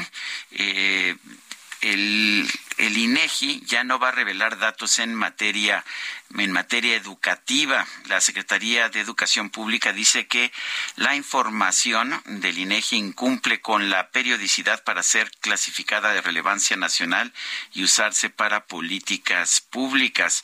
O sea que a petición de la Secretaría de Educación Pública, el INEGI va a dejar de hacer pública información estadística en materia educativa. La CEPA buscó la revocación del carácter de información de interés nacional a los datos manejados por el sistema de Información y Gestión Educativa. La decisión se tomó como resultado de que la SEP promovió desde el 2022 una justificación ante el INEGI en la que asegura que no cuenta con los atributos necesarios para ser clasificada en dicha categoría. El 10 de abril, cuando el fallo entró en vigor, luego de que la Junta de Gobierno del INEGI lo hiciera público en el diario oficial de la Federación, eh, bueno, pues uh, se determinó que el, el CIGED, este sistema eh, de información y gestión educativa, no cumple con el tercer criterio de la ley del Sistema Nacional de Información Estadística y Geografía, por lo que no puede ser categorizada como de relevancia nacional. Pues el sueño, me imagino, de la Secretaría de Educación Pública ya no se va a dar a conocer información sobre el sistema de educación por parte de una fuente independiente y una fuente respetada como es el INEGI. Ahora me imagino que la CEP será juez y parte y nos dirá eh, qué también le está yendo. ¿Cómo la ves, Guadalupe? No, pues muy mal, Sergio, porque ahora resulta que ya no quieren que nadie nos dé información, ¿no? Ahora ya todo mundo pues eh, va a tener sus propios datos o como al presidente le gusta, sus eh, él tiene sus otros datos. Bueno, pues así están las cosas por lo pronto y pues seguramente que em, habrá gente que se va a inconformar, organizaciones que se van a inconformar y que van a exigir que se dé a conocer este reporte, esta información, por supuesto. Em, el delegado del Instituto Nacional de Migración en Chihuahua, Salvador González Guerrero, permanecerá en prisión preventiva oficiosa por su probable responsabilidad en el incendio en el que murieron 40 personas en una estación migratoria en Ciudad Juárez. Diana Martínez, nos tienes toda la información, te escuchamos.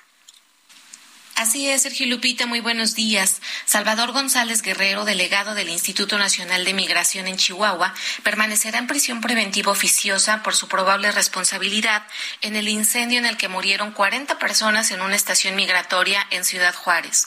La audiencia se realizó este lunes en el Centro de Justicia Penal Federal de Chihuahua, con residencia en Ciudad Juárez. A González Guerrero se le imputan los delitos de homicidio, lesiones y ejercicio ilícito del servicio público. Su defensa solicitó la duplicidad del término constitucional y será hasta el próximo viernes cuando el impartidor de justicia determine si lo vincula o no a proceso. Debido a que el delito de homicidio amerita prisión preventiva en automático, González Guerrero permanecerá en el Centro eh, Federal de Reinserción Social número 3. El contraalmirante fue detenido este domingo eh, por la Policía Federal Ministerial que pertenece a la Fiscalía General de la República. Hasta aquí mi reporte. Diana, muchas gracias. Muy buenos días. El 21, pues hay que estar atentos, ¿no? Porque es la audiencia del amigo del presidente de Francisco Garduño, que hasta este momento no ha sido separado de su cargo como titular del Instituto Nacional de Migración. Integrantes del colectivo de la ciencia pidieron a la Cámara de Diputados evitar la aprobación express de la nueva ley de humanidades, ciencias, tecnologías e innovación. Es una iniciativa que desaparece el Consejo Nacional de Ciencia y Tecnología, el CONACIT. Elia Castillo nos tiene el reporte. Elia, adelante.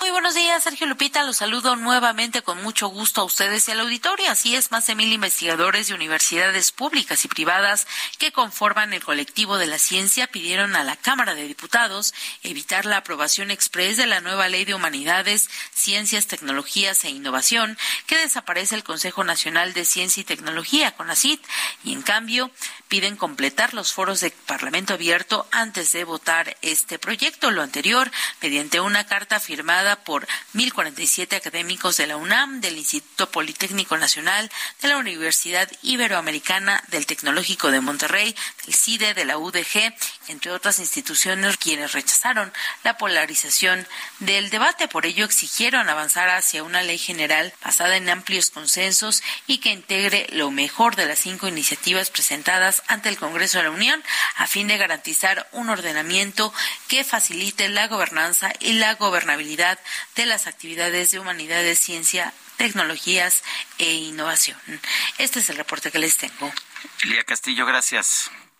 Bueno, un juez federal canceló ayer en forma definitiva la imputación contra Enrique Cabrero Mendoza, exdirector del CONACIT, y otros ocho científicos y académicos por el caso de las supuestas aportaciones ilegales al Foro Consultivo de Ciencia y Tecnología por 244 millones de pesos. Gregorio Salazar Hernández, juez de control del Centro de Justicia Penal Federal de Almoloya de Juárez, resolvió archivar el caso de delincuencia organizada y lavado de dinero a favor de los nueve imputados al estimar que no son delito los hechos atribuidos por la Fiscalía General de la República.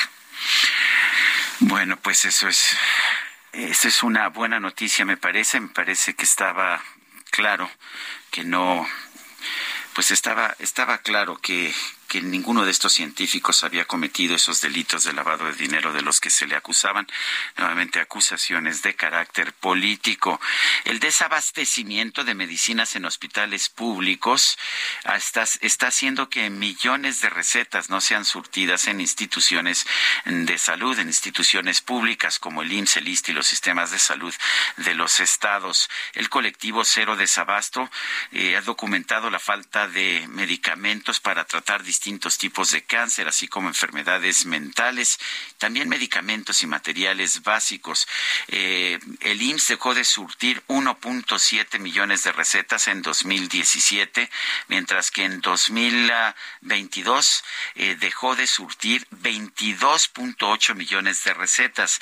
En otras palabras, esta cifra de desabastecimiento pasó de 1.7 millones de recetas a 22.8 millones, según el informe Radiografía del Desabasto del colectivo Cero Desabasto.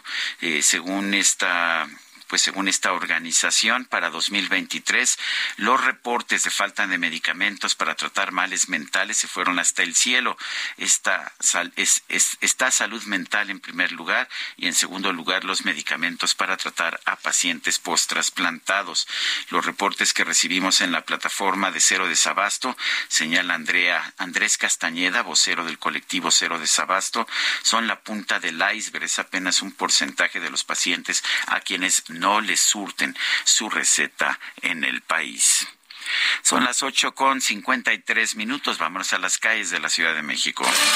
Israel Lorenzana, ¿cómo te va? Muy buenos días. Lupita Juárez, un gusto saludarte esta mañana. Sergio, bueno, pues estamos ubicados aquí exactamente en la colonia Tacuba. Se trata de la calle de Bafín, donde se ubica la escuela primaria Rafaela Suárez.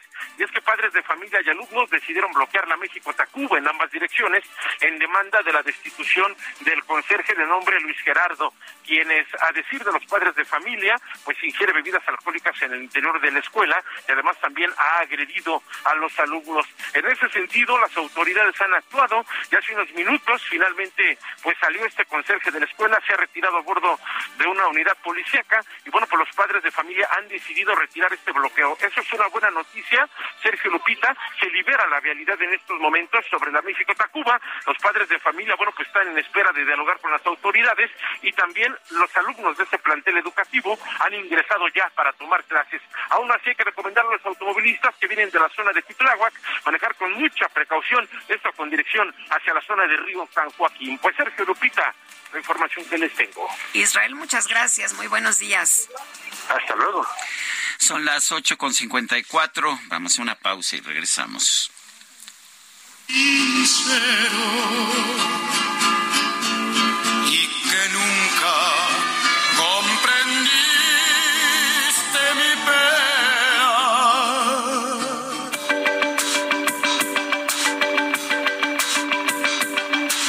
Sergio Sarmiento y Lupita Juárez quieren conocer tu opinión, tus comentarios o simplemente envía un saludo para ser más cálida esta mañana. Envía tus mensajes al WhatsApp 55 20 10 96 47.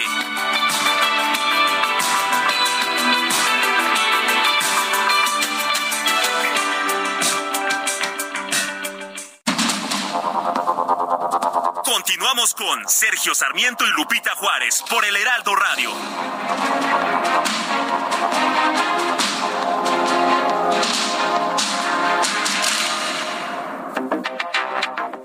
Buenos días, Lupita. Buenos días, Sergio. Excelente programa. Según el INAPAM, va a regalar a las personas de la tercera edad estos llamados smartphones. Pues desde enero de este año, los llamados siervos de la nación han estado haciendo asambleas con el único objetivo de enseñar a los adultos mayores a utilizar las redes sociales. A todos los que tienen alguna beca, pensión, etcétera, etcétera, les están pidiendo que hagan perfiles en Facebook, en Twitter y en Instagram con el único objetivo de que cuando sean las elecciones, hacer el gran megafraude a través del voto electrónico. Buenos días para todos.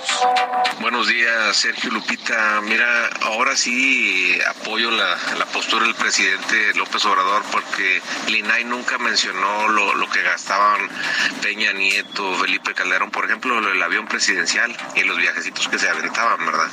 Entre él, su esposa, la gaviota, con toda la familia, las amistades. Fue una opacidad tremenda. Entonces, en ese aspecto sí, sí creo que el INAI pues no, realmente nunca cumplió su función. Felipe Hernández de Monterrey, Nuevo León, saludos.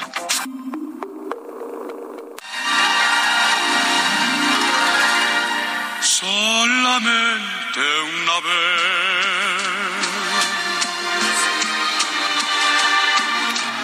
Amén la vida. Solamente una vez.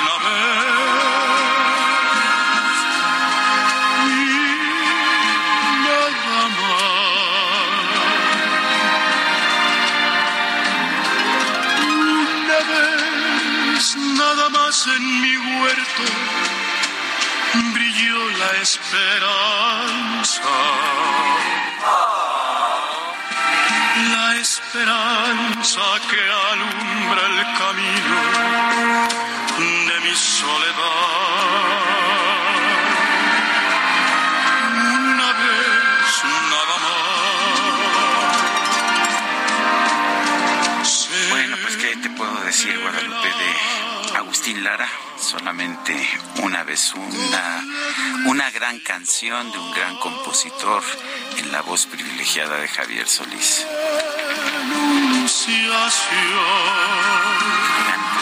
Qué bonitas, sí, sí, sí. Oye, yo escuchaba cuando era niña un programa que ponía mi mamá, este, se llamaba Águila o Sol, y entonces era una canción de Agustín Lara y era una de Javier Solís. Imagínate qué, qué gozo. Bueno, pues vámonos a los mensajes esta mañana. Dice una persona de nuestro auditorio, hola, buenos días, los escucho siempre, Lupita y Sergio. No estoy de acuerdo en lo que dice la persona que está hablando ahora. Los militares no disparamos porque sí. Reconozco que ha habido errores últimamente, pero les aseguro que es debido a otras presiones. Nosotros hemos adiestrado a muchas agrupaciones de la policía y les hemos enseñado a disparar y a actuar bien, sin errores. Creo que ahora se me hace injusto que señalen a todas las Fuerzas Armadas y sé que puede haber errores, pero las Fuerzas Armadas estamos para defender al pueblo, garantizando la seguridad interior y somos leales entre los leales. Tener un presidente como el que tenemos ahora de verdad es una vergüenza para todos nosotros, es lo que nos dice Julio.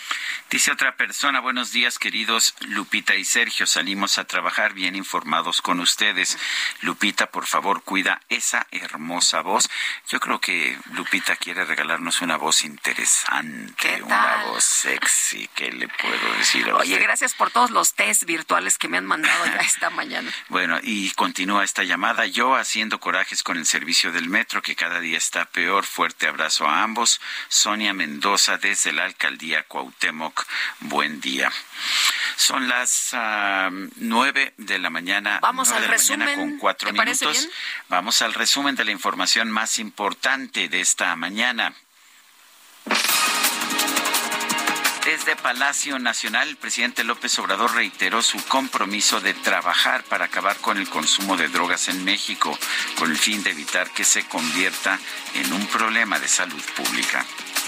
Estamos eh, comprometidos en estar informando sobre este tema, porque si evitamos el consumo de las drogas en nuestro país, vamos a avanzar muchísimo, mucho, mucho, sobre todo hacia adelante, con las nuevas generaciones, que eh, no tengamos consumo en México. Ese es el objetivo, porque cuando hay consumo ya es muy difícil, ya se convierte en un problema de salud pública, en pandemia, y eso va muy vinculado a la violencia y lo más triste, ¿no? A la pérdida de vidas humanas. La titular de la Secretaría de Seguridad y Protección Ciudadana, Rosa Isela Rodríguez, informó que en lo que va del sexenio se ha registrado una disminución del 17% en los homicidios dolosos. En síntesis, desde el inicio de la administración, el homicidio doloso ha bajado 17%. Adelante. Aquí también se ve cómo está la variación. Recordar que los primeros tres años y medio son cifras del INEGI y en lo que va de este trimestre son cifras del secretariado aún. Bueno, la Agencia Federal de Aviación Civil confirmó que ya investiga las causas del impacto que tuvieron dos aviones en la Terminal 2 del Aeropuerto Internacional de la Ciudad de México cuando avanzaban por las calles de rodaje. Esto ocurrió allá en las calles de rodaje, en las pistas de rodaje de la Terminal 2. Bueno, cada vez que yo, que yo paso en un avión por ahí, digo, bueno, eh, pasan muy cerquita todos los aviones, el, el lugar está realmente muy congestionado.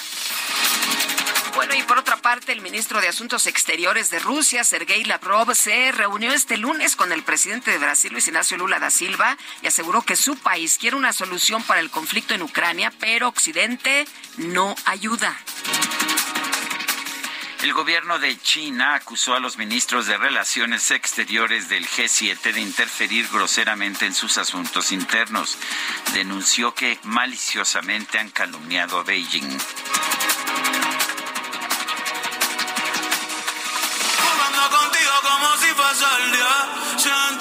No estoy en tu corazón, ahora estoy en tu pies, rogándote. En el tequila ahogándome. Las muchachas están invitándome a salir, la paso bien, Bailemos. Oye, pues el cantante Bad Bunny decidió incursionar en el regional mexicano con el lanzamiento de esta canción que se llama Un por ciento en colaboración con Grupo Frontera y hasta el momento el tema suma más de ¿cuántos? ¿Tres millones o de ocho millones? Ocho millones. Ocho millones, qué bárbaro. Ya bien, no veo. hay que cambiar de ya hay que lentes. cambiar de lentes, mi querido Sergio. Es que ocho millones me pareció impresionante. así es. Bueno, pues de reproducciones en YouTube a solo unas horas de que pues se estrenó. Eh, les juro que amo esta canción, escribió Bad Bunny en sus redes sociales. Grupo Frontera y el compa Bad Bunny.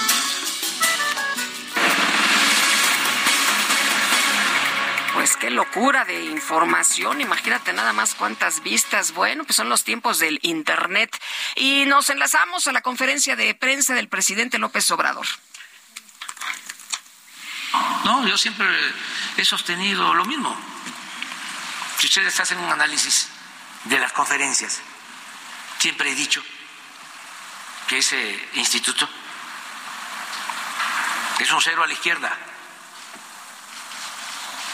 No sirve para nada. Que lo crearon para simular que se iba a combatir la corrupción. Es como la Fiscalía Anticorrupción. Imagínense que crearon todos esos organismos y Salinas modificó el Código Penal para que la corrupción no se considerara delito grave.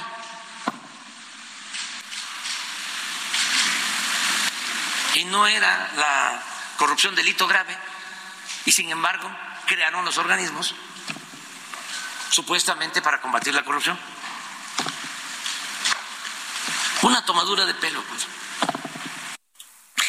Bueno, pues ahí está la voz del presidente, ¿no? Oye, pero ¿qué Vale tal que le gustaba? señalar- vale la pena señalar que no se creó el INAI durante el sexenio de Carlos Salinas de Gortari, se creó durante el sexenio de Vicente Fox.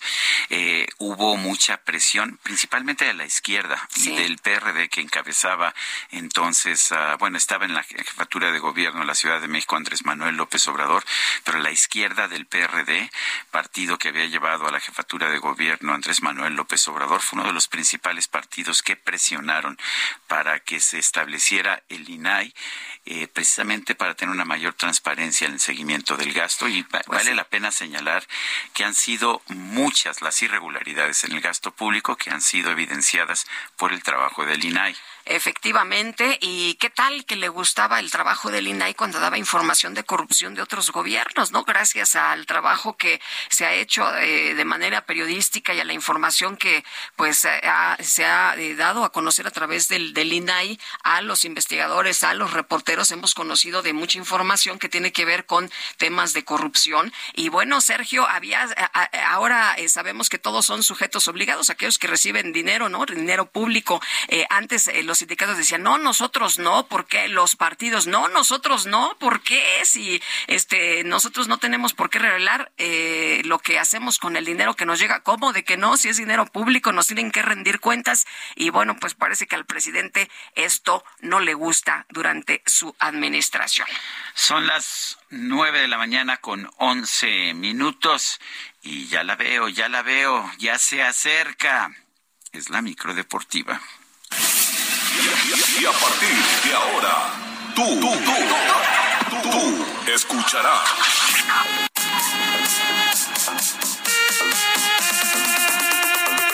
En vivo y en directo para todo el mundo mundial.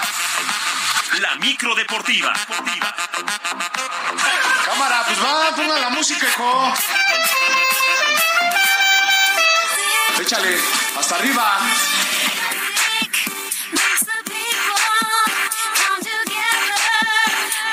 Grabando? Claro que sí, ya estamos grabando. ¿Cómo estás, Julio Romero? Buenos días. Muy bien, mi querido Sergio Lupita. Amigo Hola, muy bueno. Oye, que la micro nos va a llevar a ver a Madonna. Exactamente. Ah, qué bien, qué bien. Punto de, punto de partida y punto de regreso al Palacio de los Rebotes, ahí donde se va a presentar Madonna. Y por supuesto, oigan, los precios están pero por las nubes. Cierto. Pero, pero, pero, pues la micro, la micro siempre, siempre solidaria va a poner el transporte.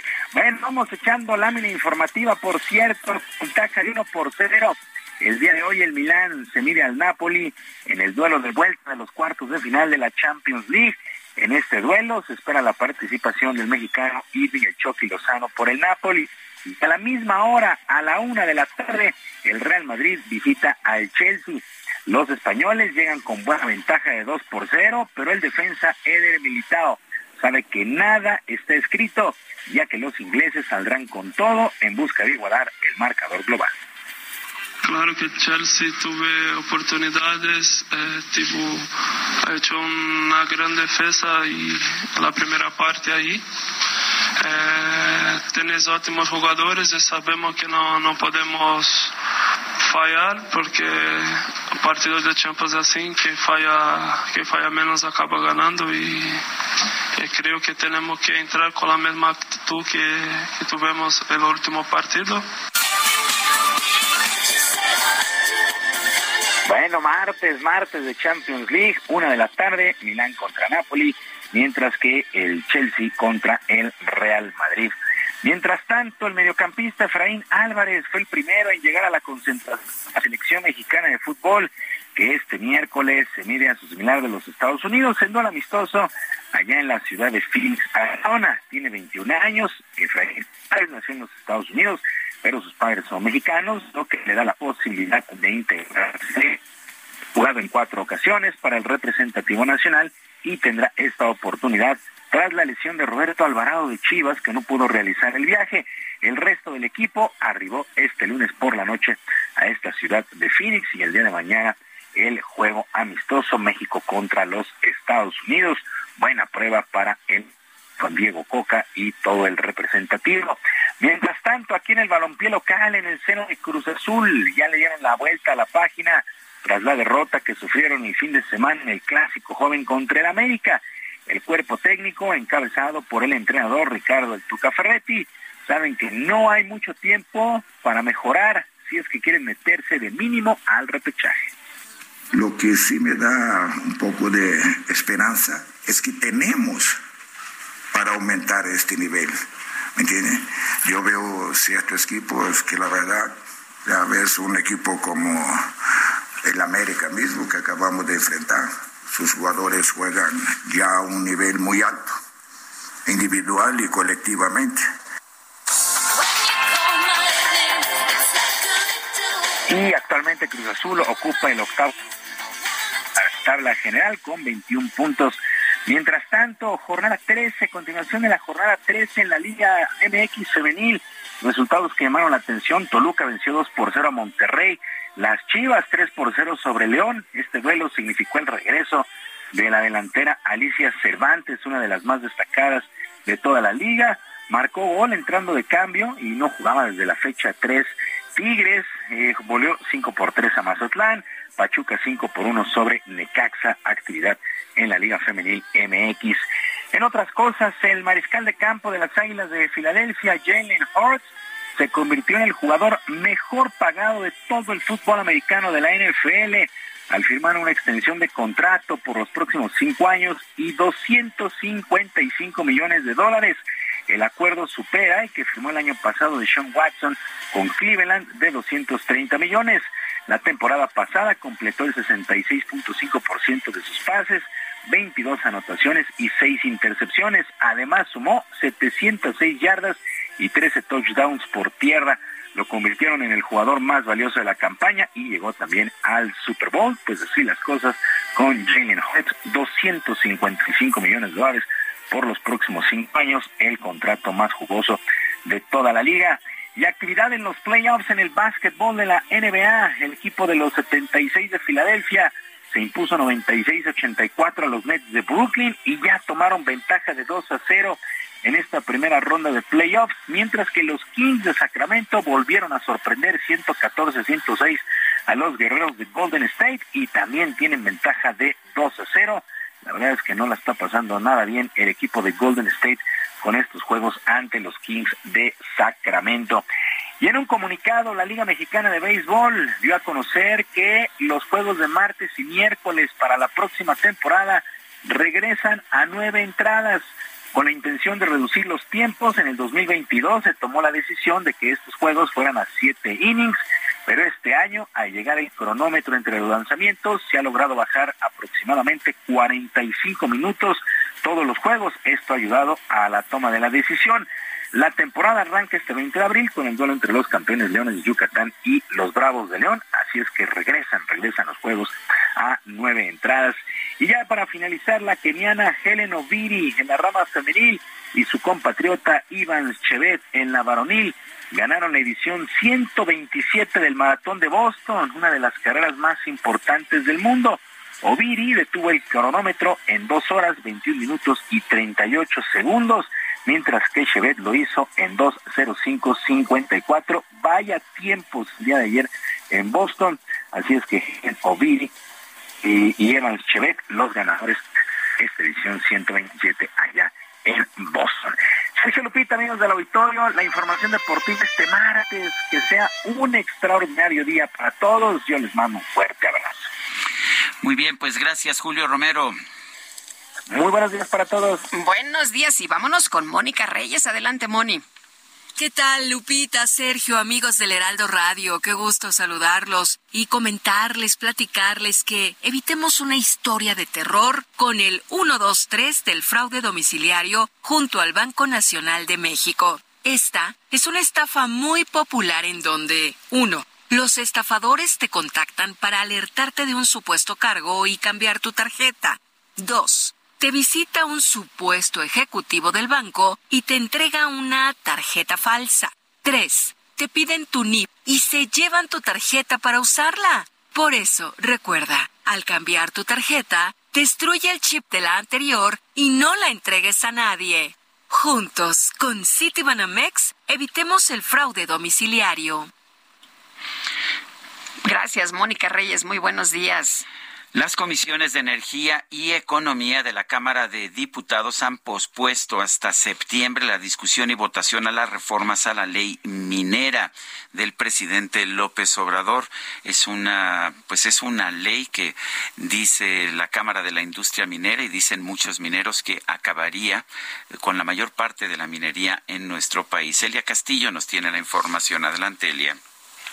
Buenos días, Sergio Lupita. Los saludo con mucho gusto a ustedes y al auditorio. Así es, las comisiones de Energía y de Economía de la Cámara de Diputados discutirán y votarán hasta septiembre las reformas a las leyes minera de aguas nacionales y de equilibrio ecológico que envió el presidente Andrés Manuel López Obrador, que buscan, entre otros aspectos, reducir la vigencia de las concesiones mineras de 50 a 15 años. El presidente de la Comisión de Energía en el Palacio de San Lázaro y legislador de Morena, Manuel Rodríguez, señaló que no hay prisa para desahogar la iniciativa, por lo que además el tema se discutirá en Parlamento abierto para escuchar a todas las voces involucradas en el tema. Al ser cuestionado sobre la aprobación de la reforma antes de que concluya el periodo ordinario de sesiones, que es el 30 de abril próximo, como aseguró momentos antes el coordinador de la bancada de Morena, Ignacio Mier, el legislador descartó que se pueda emitir un dictamen en estas fechas. El morenista subrayó que el interés de las comisiones dictaminadoras es consultar a los representantes de, de la industria minera, así como a los funcionarios y expertos antes de aprobar esta reforma. La propuesta presidencial reforma las leyes minera de aguas nacionales y de equilibrio ecológico y entre otros aspectos plantea la reducción de las concesiones mineras de 50 a 15 años, prorrogables por una sola ocasión para un periodo igual, pero en cualquier caso condicionadas a la disponibilidad de agua, al impacto social, así como a la consulta a comunidades indígenas y afromexicanas. Este es el reporte que les tengo. Muy buen día. Buen día, Elia Castillo, gracias. La Fiscalía General de la República imputó a Murillo Caram por el caso de supuestas torturas al cepillo presunto sicario involucrado en la desaparición de 43 normalistas de Ayotzinapa. Diana Martínez, adelante con el reporte. ¿Qué tal, Sergio Lupita? Muy buenos días. El ex procurador general de la República, Jesús Murillo Caram, enfrenta una nueva imputación. La Fiscalía General de la República le imputó la tortura en agravio de Felipe Rodríguez Salgado, el Cepillo, presunto integrante del grupo delictivo Guerreros Unidos, vinculado con la desaparición de los 43 normalistas de Ayotzinapa. El juez Felipe de Jesús Delgadillo Padierna encabezó la audiencia en el Centro de Justicia Penal Federal del Reclusorio Sur, que fue privada, además que el exfuncionario compareció por videoconferencia.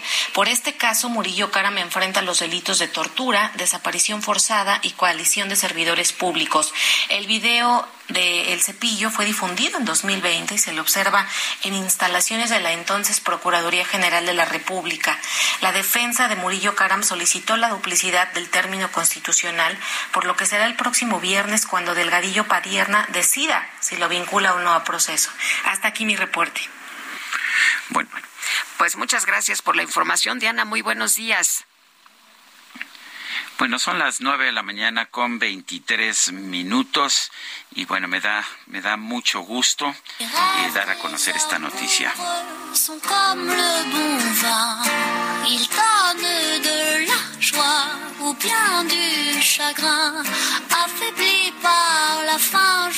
Pues a ver, déjeme decirle que Elena Reigadas, una chef mexicana muy reconocida, ha sido, ha sido señalada ahora como la mejor chef mujer de todo el mundo, según The World's 50 Best Restaurants, un listado de, pues de, premios a, los chefs.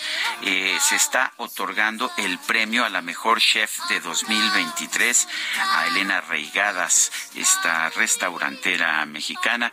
Ella pues tiene varios restaurantes, hace distintos tipos de, cocina.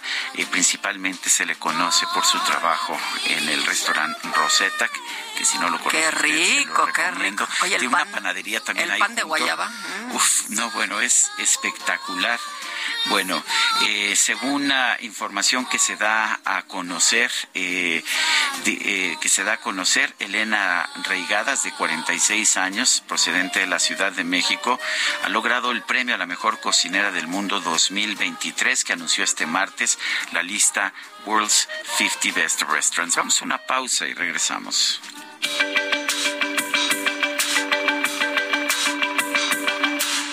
Sarmiento y Lupita Juárez quieren conocer tu opinión, tus comentarios o simplemente envía un saludo para ser más cálida esta mañana.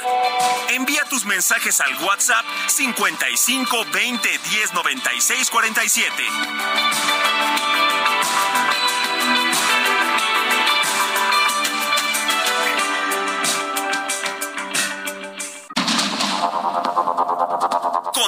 Con Sergio Sarmiento y Lupita Juárez por el Heraldo Radio.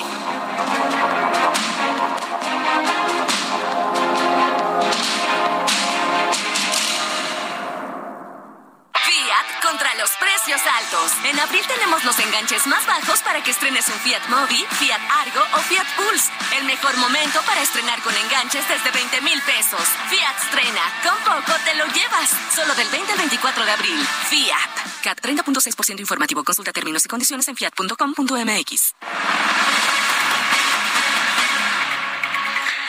Son las nueve con treinta y un minutos, nueve con treinta y uno. Vamos con Mónica Reyes, nos tiene información. Mónica, adelante. Muchas gracias, Sergio Lupita. Qué gusto saludarlos esta mañana, amigos. ¿Estás a un paso de conseguir eso que tanto quieres? Con ayuda de un crédito personal Citibanamex puedes lograrlo. Fíjate, si ya recibiste la invitación, aprovecha y solicita tu crédito en minutos desde la app Citibanamex móvil, Bancanet o en una sucursal. Además, por promoción, no pagas comisión por apertura. Elige el plazo que más te convenga, con tasa de interés anual fija preferencial. No dejes pasar esta oportunidad. Requisitos ICAT en citibanamex.com. Gracias, regreso con ustedes. Gracias, Mónica Reyes. Son las nueve con treinta y un minutos. Bueno, pues el Senado de la República otorgará la medalla Belisario Domínguez a la escritora Elena Poniatowska, que está vía telefónica esta mañana. Muchas gracias por platicar con nosotros. Muy buenos días. Buenos días, muchas gracias por querer entrevistarme. Eh, Elena, eh, usted ha recibido a lo largo de tantos años muchos reconocimientos. ¿Qué significa ahora el recibir esta medalla Belisario Domínguez? Bueno, es el, un poco el final de mi vida, como se llama, se puede llamar el broche de oro, es decir, que es una clausura que no me esperaba yo y es una clausura que me halaga muchísimo porque recuerdo que hace años cuando todavía vivía Rosario Castellanos me hablaba de Belisario Domínguez y fui a Chiapas pensando varias veces en Belisario Domínguez y en lo que había en la persecución de la que fue el víctima por hablar, ¿no? Entonces los periodistas siempre corremos un riesgo, claro que no como el que corrió Belisario Domínguez, ¿no? No, por supuesto que no, pero a ver, has, has pasado, Elena, de, de narraciones que son, digamos, crónicas periodísticas, como, ¿qué te puedo decir? Como La Noche de Tlatelolco, incluso hasta No Verte Jesús Mío, que, que parte de una, eh, eh, de, una narrativa que surge de otras personas. Ahora El Amante Polaco, eh, que es una obra en dos, o una novela que tiene dos tomos, en que haces una reconstrucción de tu historia familiar. ¿Qué tanto ha cambiado Elena Poniatowska como, pues como narradora a lo largo de, de, todos estos años, desde las obras que, desde tu primera novela, Lilus Kikus, de 1955? Bueno, yo me inicié con Lilus Kikus, que inició una colección que se llamaba Los Presentes, en donde, pues, en donde publicaron por primera vez Carlos Fuentes con Los Días Enmascarados, José Emilio Pacheco, Álvaro Mutis, muchos jóvenes, bueno, Mutis no era joven, pero muchos escritores entonces que se iniciaban, ¿no? En esa colección Los Presentes. Entonces eso fue un gusto muy grande, fue en los 50, tú no habías nacido, yo creo. Yo ya había nacido, sí. Era de Ediciones Era, ¿no? Es, este, si no mal es, recuerdo. Era de, de Neus Ediciones Era, que tampoco ya todo eso ya se lo llevó el viento y luego ya después ya yo me inicié en Excelsior y después sí. ya pasé a ya novedades. pasé a, a, novedades mira qué bien lo sabes pues soy fan no sé si te has dado cuenta alguna vez o cuando he escrito sobre ti pero tú sabes que son fa que soy fan pero a ver eh, cuando veo yo el amante polaco veo una novela mucho más compleja una novela eh, sí que trata un tema de tu familia pero que es una narrativa histórica impresionante. Eh, ¿qué, qué, ¿Por qué es importante el amante polaco? No, fue un poco para saber, porque yo oía que decían a mi papá, a mi mamá, cuando en Francia, que les decían al altezas y que eran príncipes y bla, bla, bla. Y entonces dije, bueno, ¿qué significa eso? ¿Qué es eso? Eso en México, cuando llegamos ya tenía yo 10 años, entonces yo creo que son recuerdos de infancia y, bueno, de, de muy pequeña infancia, de muy temprana, y entonces después dije, bueno, voy a ver qué significa o qué, qué diablos es eso. Además fui a Polonia, me invitaron a Polonia los comunistas, un Alexander Becker, que fue consejero cultural aquí en México y que había estado en la guerra civil de España y era está eh, muy ligado a todo lo latino, a todo lo de América Latina también. Entonces me invitó y fue un viaje fantástico que hice con mi mamá. Mi mamá se la, se la vivía corriendo para ir a ver a sacerdotes, a ir a misa y todo eso. Y yo vi muchas cosas de Polonia pues muy positivas, ¿no? Por lo menos ya sé que hacen los mejores chocolates del mundo.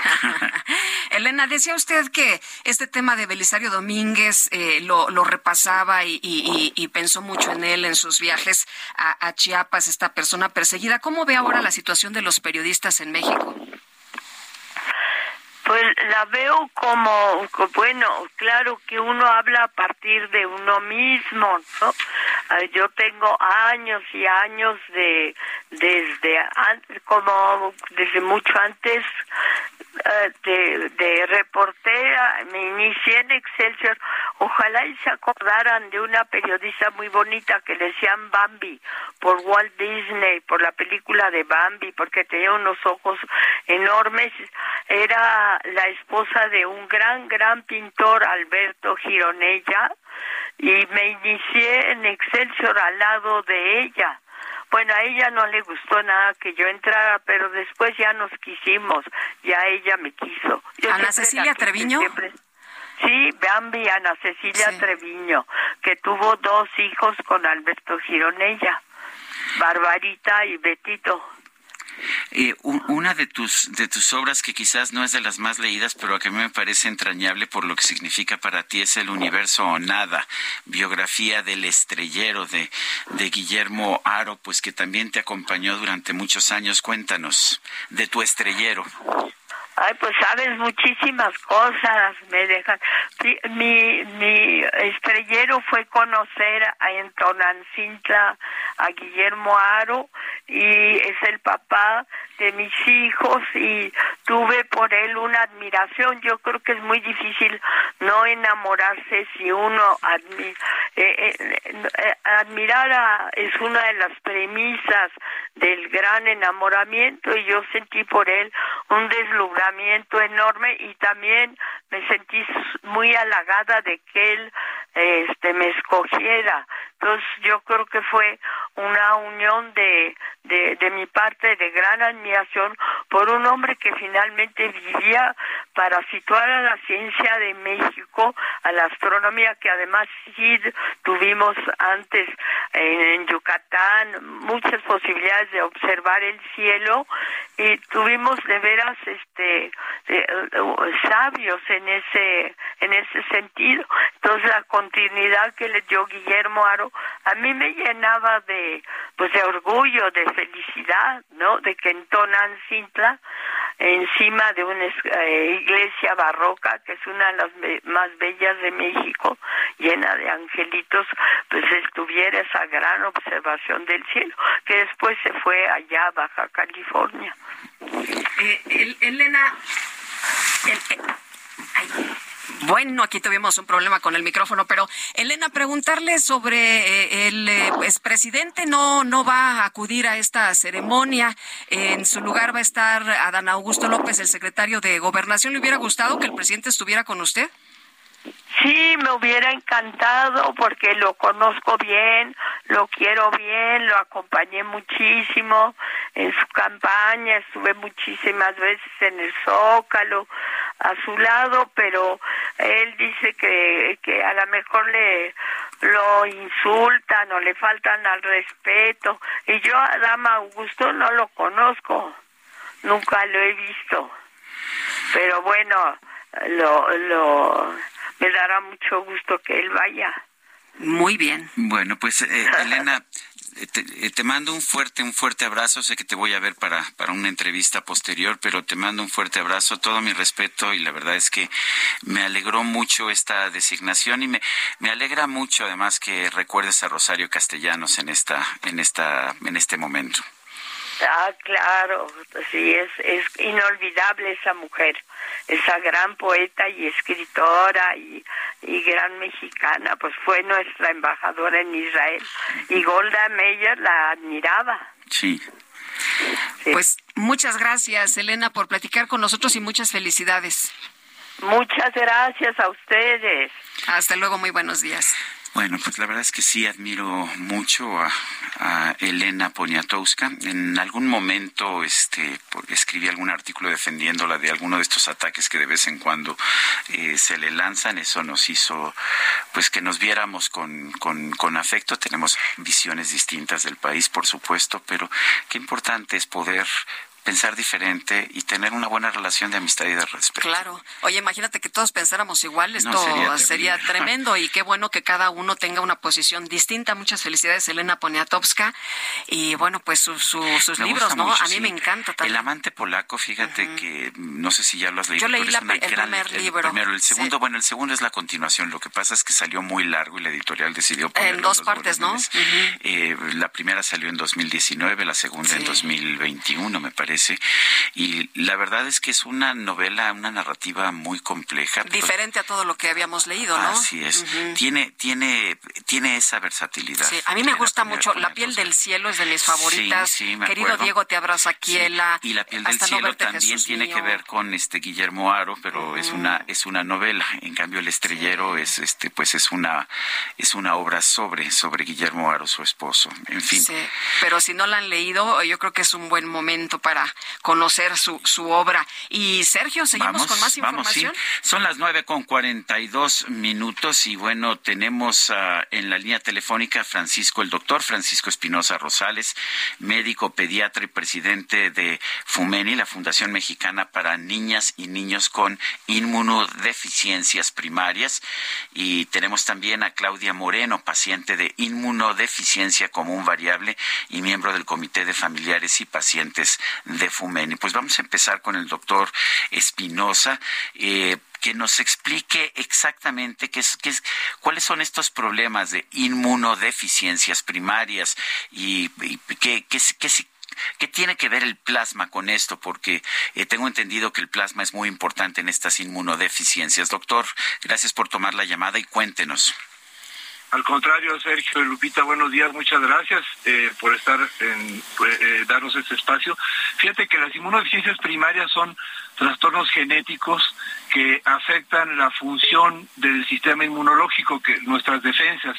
Nuestras defensas, una parte muy importante son la producción de anticuerpos y estos anticuerpos circulan por, por, por la sangre en el plasma y cuando una persona, como es el hecho de Claudia, que, eh, tiene una inmunodeficiencia primaria donde no se producen suficientes anticuerpos, es una de las 540, casi 550 diferentes formas de inmunodeficiencias primarias.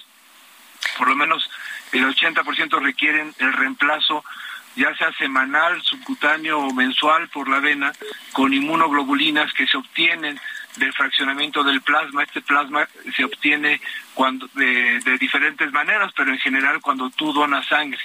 Y el problema es que México es un país que ha descuidado mucho esa parte desde de, y tenemos un déficit enormemente grande. Producimos no más allá del 5% del plasma que requerimos para eh, eh, producir los diferentes medicamentos o fármacos que se obtienen derivados de este plasma, como las inmunoglobulinas que requiere Claudia, que ahorita ella seguro te platica lo importante que son para ella.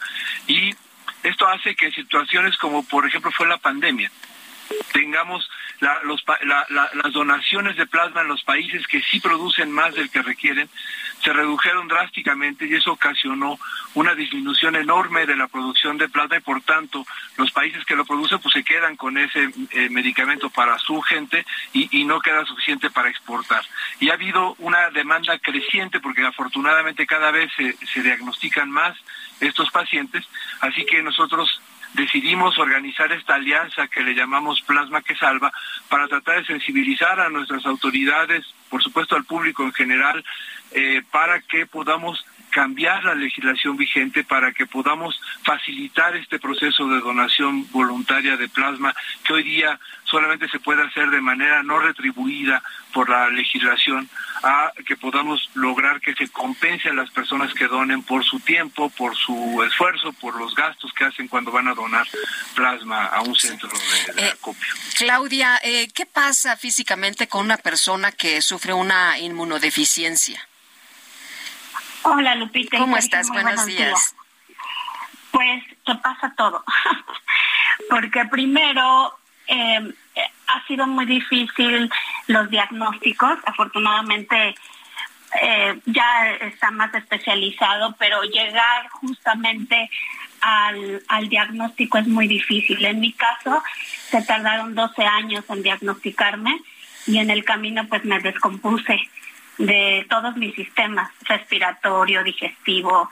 Eh, lo más dañado que tengo son los pulmones. Uso ahora oxígeno 24 horas al día. Eh, me dieron muchas neumonías. Estaba muy enferma cada tres, cuatro semanas con eh, hospitalizaciones muy largas y pues dejaron de moverse mis, mis pulmones. Eh, esto es en mi caso, no tengo inmunodeficiencia como un variable y necesito forzosamente para sobrevivir, necesito el plasma, necesito un derivado del plasma que se llama gamma globulina, que me inyecto cada semana cuatro frascos. Eh, de, subcutáneos de, de este medicamento y pues necesito muchos donadores, muchos donadores al año, 310 y pues está difícil para este porcentaje en México de donación de sangre. Doctor Espinosa, ¿de dónde se obtiene el plasma en la actualidad? El plasma se obtiene de dos maneras, ya sea cuando dona sangre completa que se separa y por un lado se, se, se, se quedan los glóbulos rojos y por otro lado el plasma, o en centros más avanzados donde te pueden obtener una mayor cantidad y solamente obtiene la máquina que, con la que te funciona en una vena, obtiene solamente el plasma y te regresa el resto de tus células eh, a tu organismo, eh, de tal forma que eso permite que puedas donar una mayor cantidad y más frecuentemente. Eh, y de, de, estos centros existen muy pocos en México, de ahí que es nuestra nuestro llamado de atención, ¿no? A que podamos hacer un cambio en nuestras leyes desde, desde que empezó la pandemia de HIV en los años 80 que se descubrió que mucha gente se contagiaba del HIV porque había donadores recurrentes eh, que obtenían un pago por su sangre y muchos de ellos eran gente de muy eh, bajo nivel económico, muy eh, muchos de ellos con adicciones eh, a, drogas intravenosas y que por tanto se contagiaban fácilmente del HIV, que en esa época no se sabía mucho de él. Entonces se cambió en todo el mundo la legislación para evitar la, el pago a las personas que donaban sangre. Sin embargo, conforme han pasado los años y se han incrementado las medidas de las medidas de control sanitario para hacer un plasma seguro, eh, en muchos países de avanzada ya se permite que se compensen, más que pagarle al donador, que se le compense por su tiempo, que se le compense por el día perdido de trabajo, que se le compense porque a lo mejor no fue a la universidad, que se le compense porque tuvo que gastar en gasolina o en comidas, y eso hace mucho más fácil que las personas vayan voluntariamente a donar y que se pudieran establecer centros que ni siquiera tienen que ser del gobierno, pueden ser privados para que la, para que el gobierno no tenga que invertir en estos centros, eh, donde se obtenga este plasma y de ahí se mande fraccionar para que podamos en algún día ser autosuficientes en la producción de nuestros derivados del plasma. Pues yo quiero agradecerle, doctor Francisco Espinosa Rosales, eh, médico pediatra y presidente de FUMENI, y a Claudia Moreno, paciente de inmunodeficiencia común variable. Gracias por haber conversado con nosotros y tomamos nota que ya tenemos los instrumentos para que se pueda compensar la donación de sangre, porque sí me queda claro que una vez que se prohibió esta compensación, este pago, eh, pues se agotaron los donadores de sangre, no solamente en México, sino en muchos lugares del mundo. Gracias por conversar con nosotros. Al contrario, muchas gracias a ustedes. Mucho gusto en platicar con ustedes. Gracias, buenos días. Las enormes dificultades para conseguir sangre hoy es, eh, son producto de eso, de esa prohibición eh, que quizás tuvo sentido en un principio, pero que pues lo que ha hecho es hacer que simple y sencillamente no haya sangre, no haya plasma en uh, muchísimos casos que realmente se necesitan. Son las nueve de la mañana con 50 minutos. Vamos a un resumen de la información más importante.